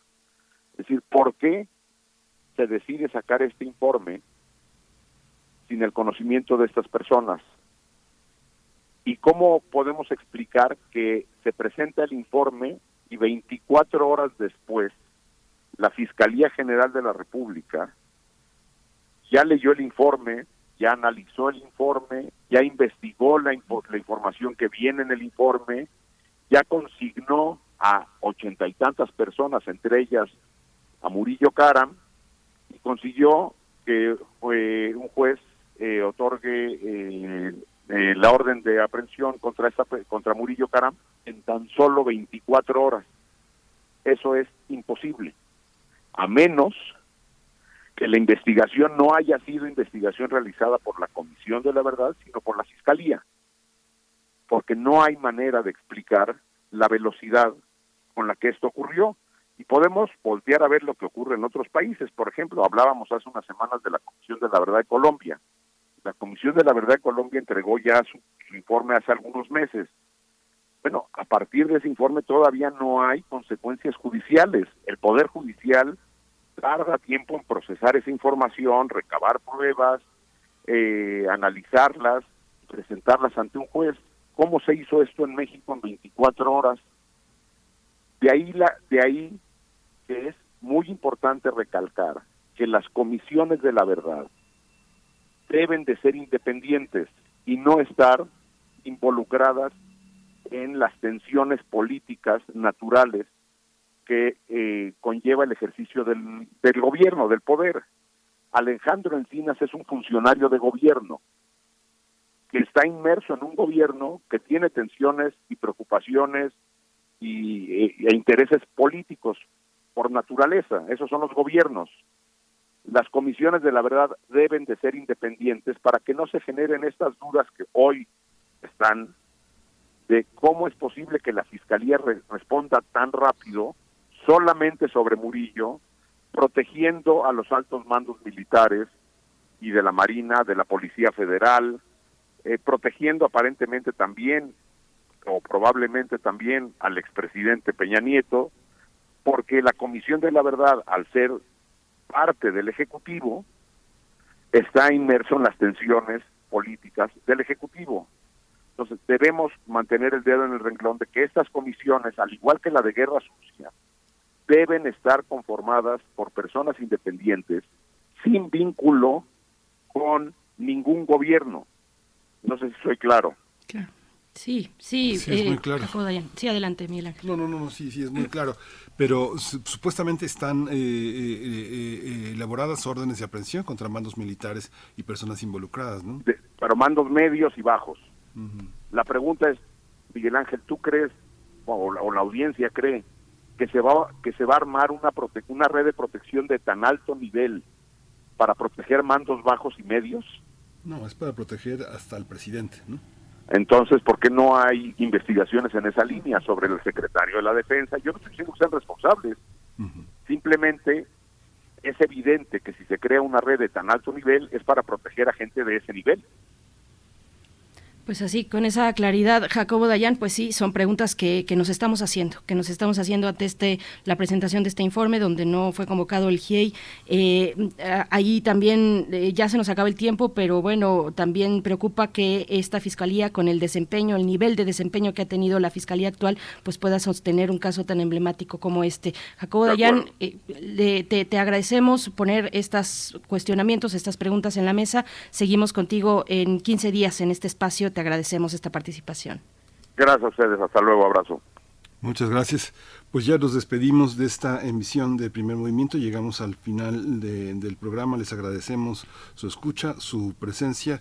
Vamos a, vamos a, vamos a despedirnos esta vez sin música, pero este, nos escuchamos mañana, Berenice. Así es, mañana que ya es viernes y que esperamos en redes sociales sus complacencias musicales, además. Y eso que no puede faltar. Eso no puede faltar. Muchas gracias a todos. Esto fue Primer Movimiento. El mundo desde la universidad. Radio UNAM presentó Primer Movimiento. El mundo desde la universidad. Con Berenice Camacho y Miguel Ángel Gemain en la conducción.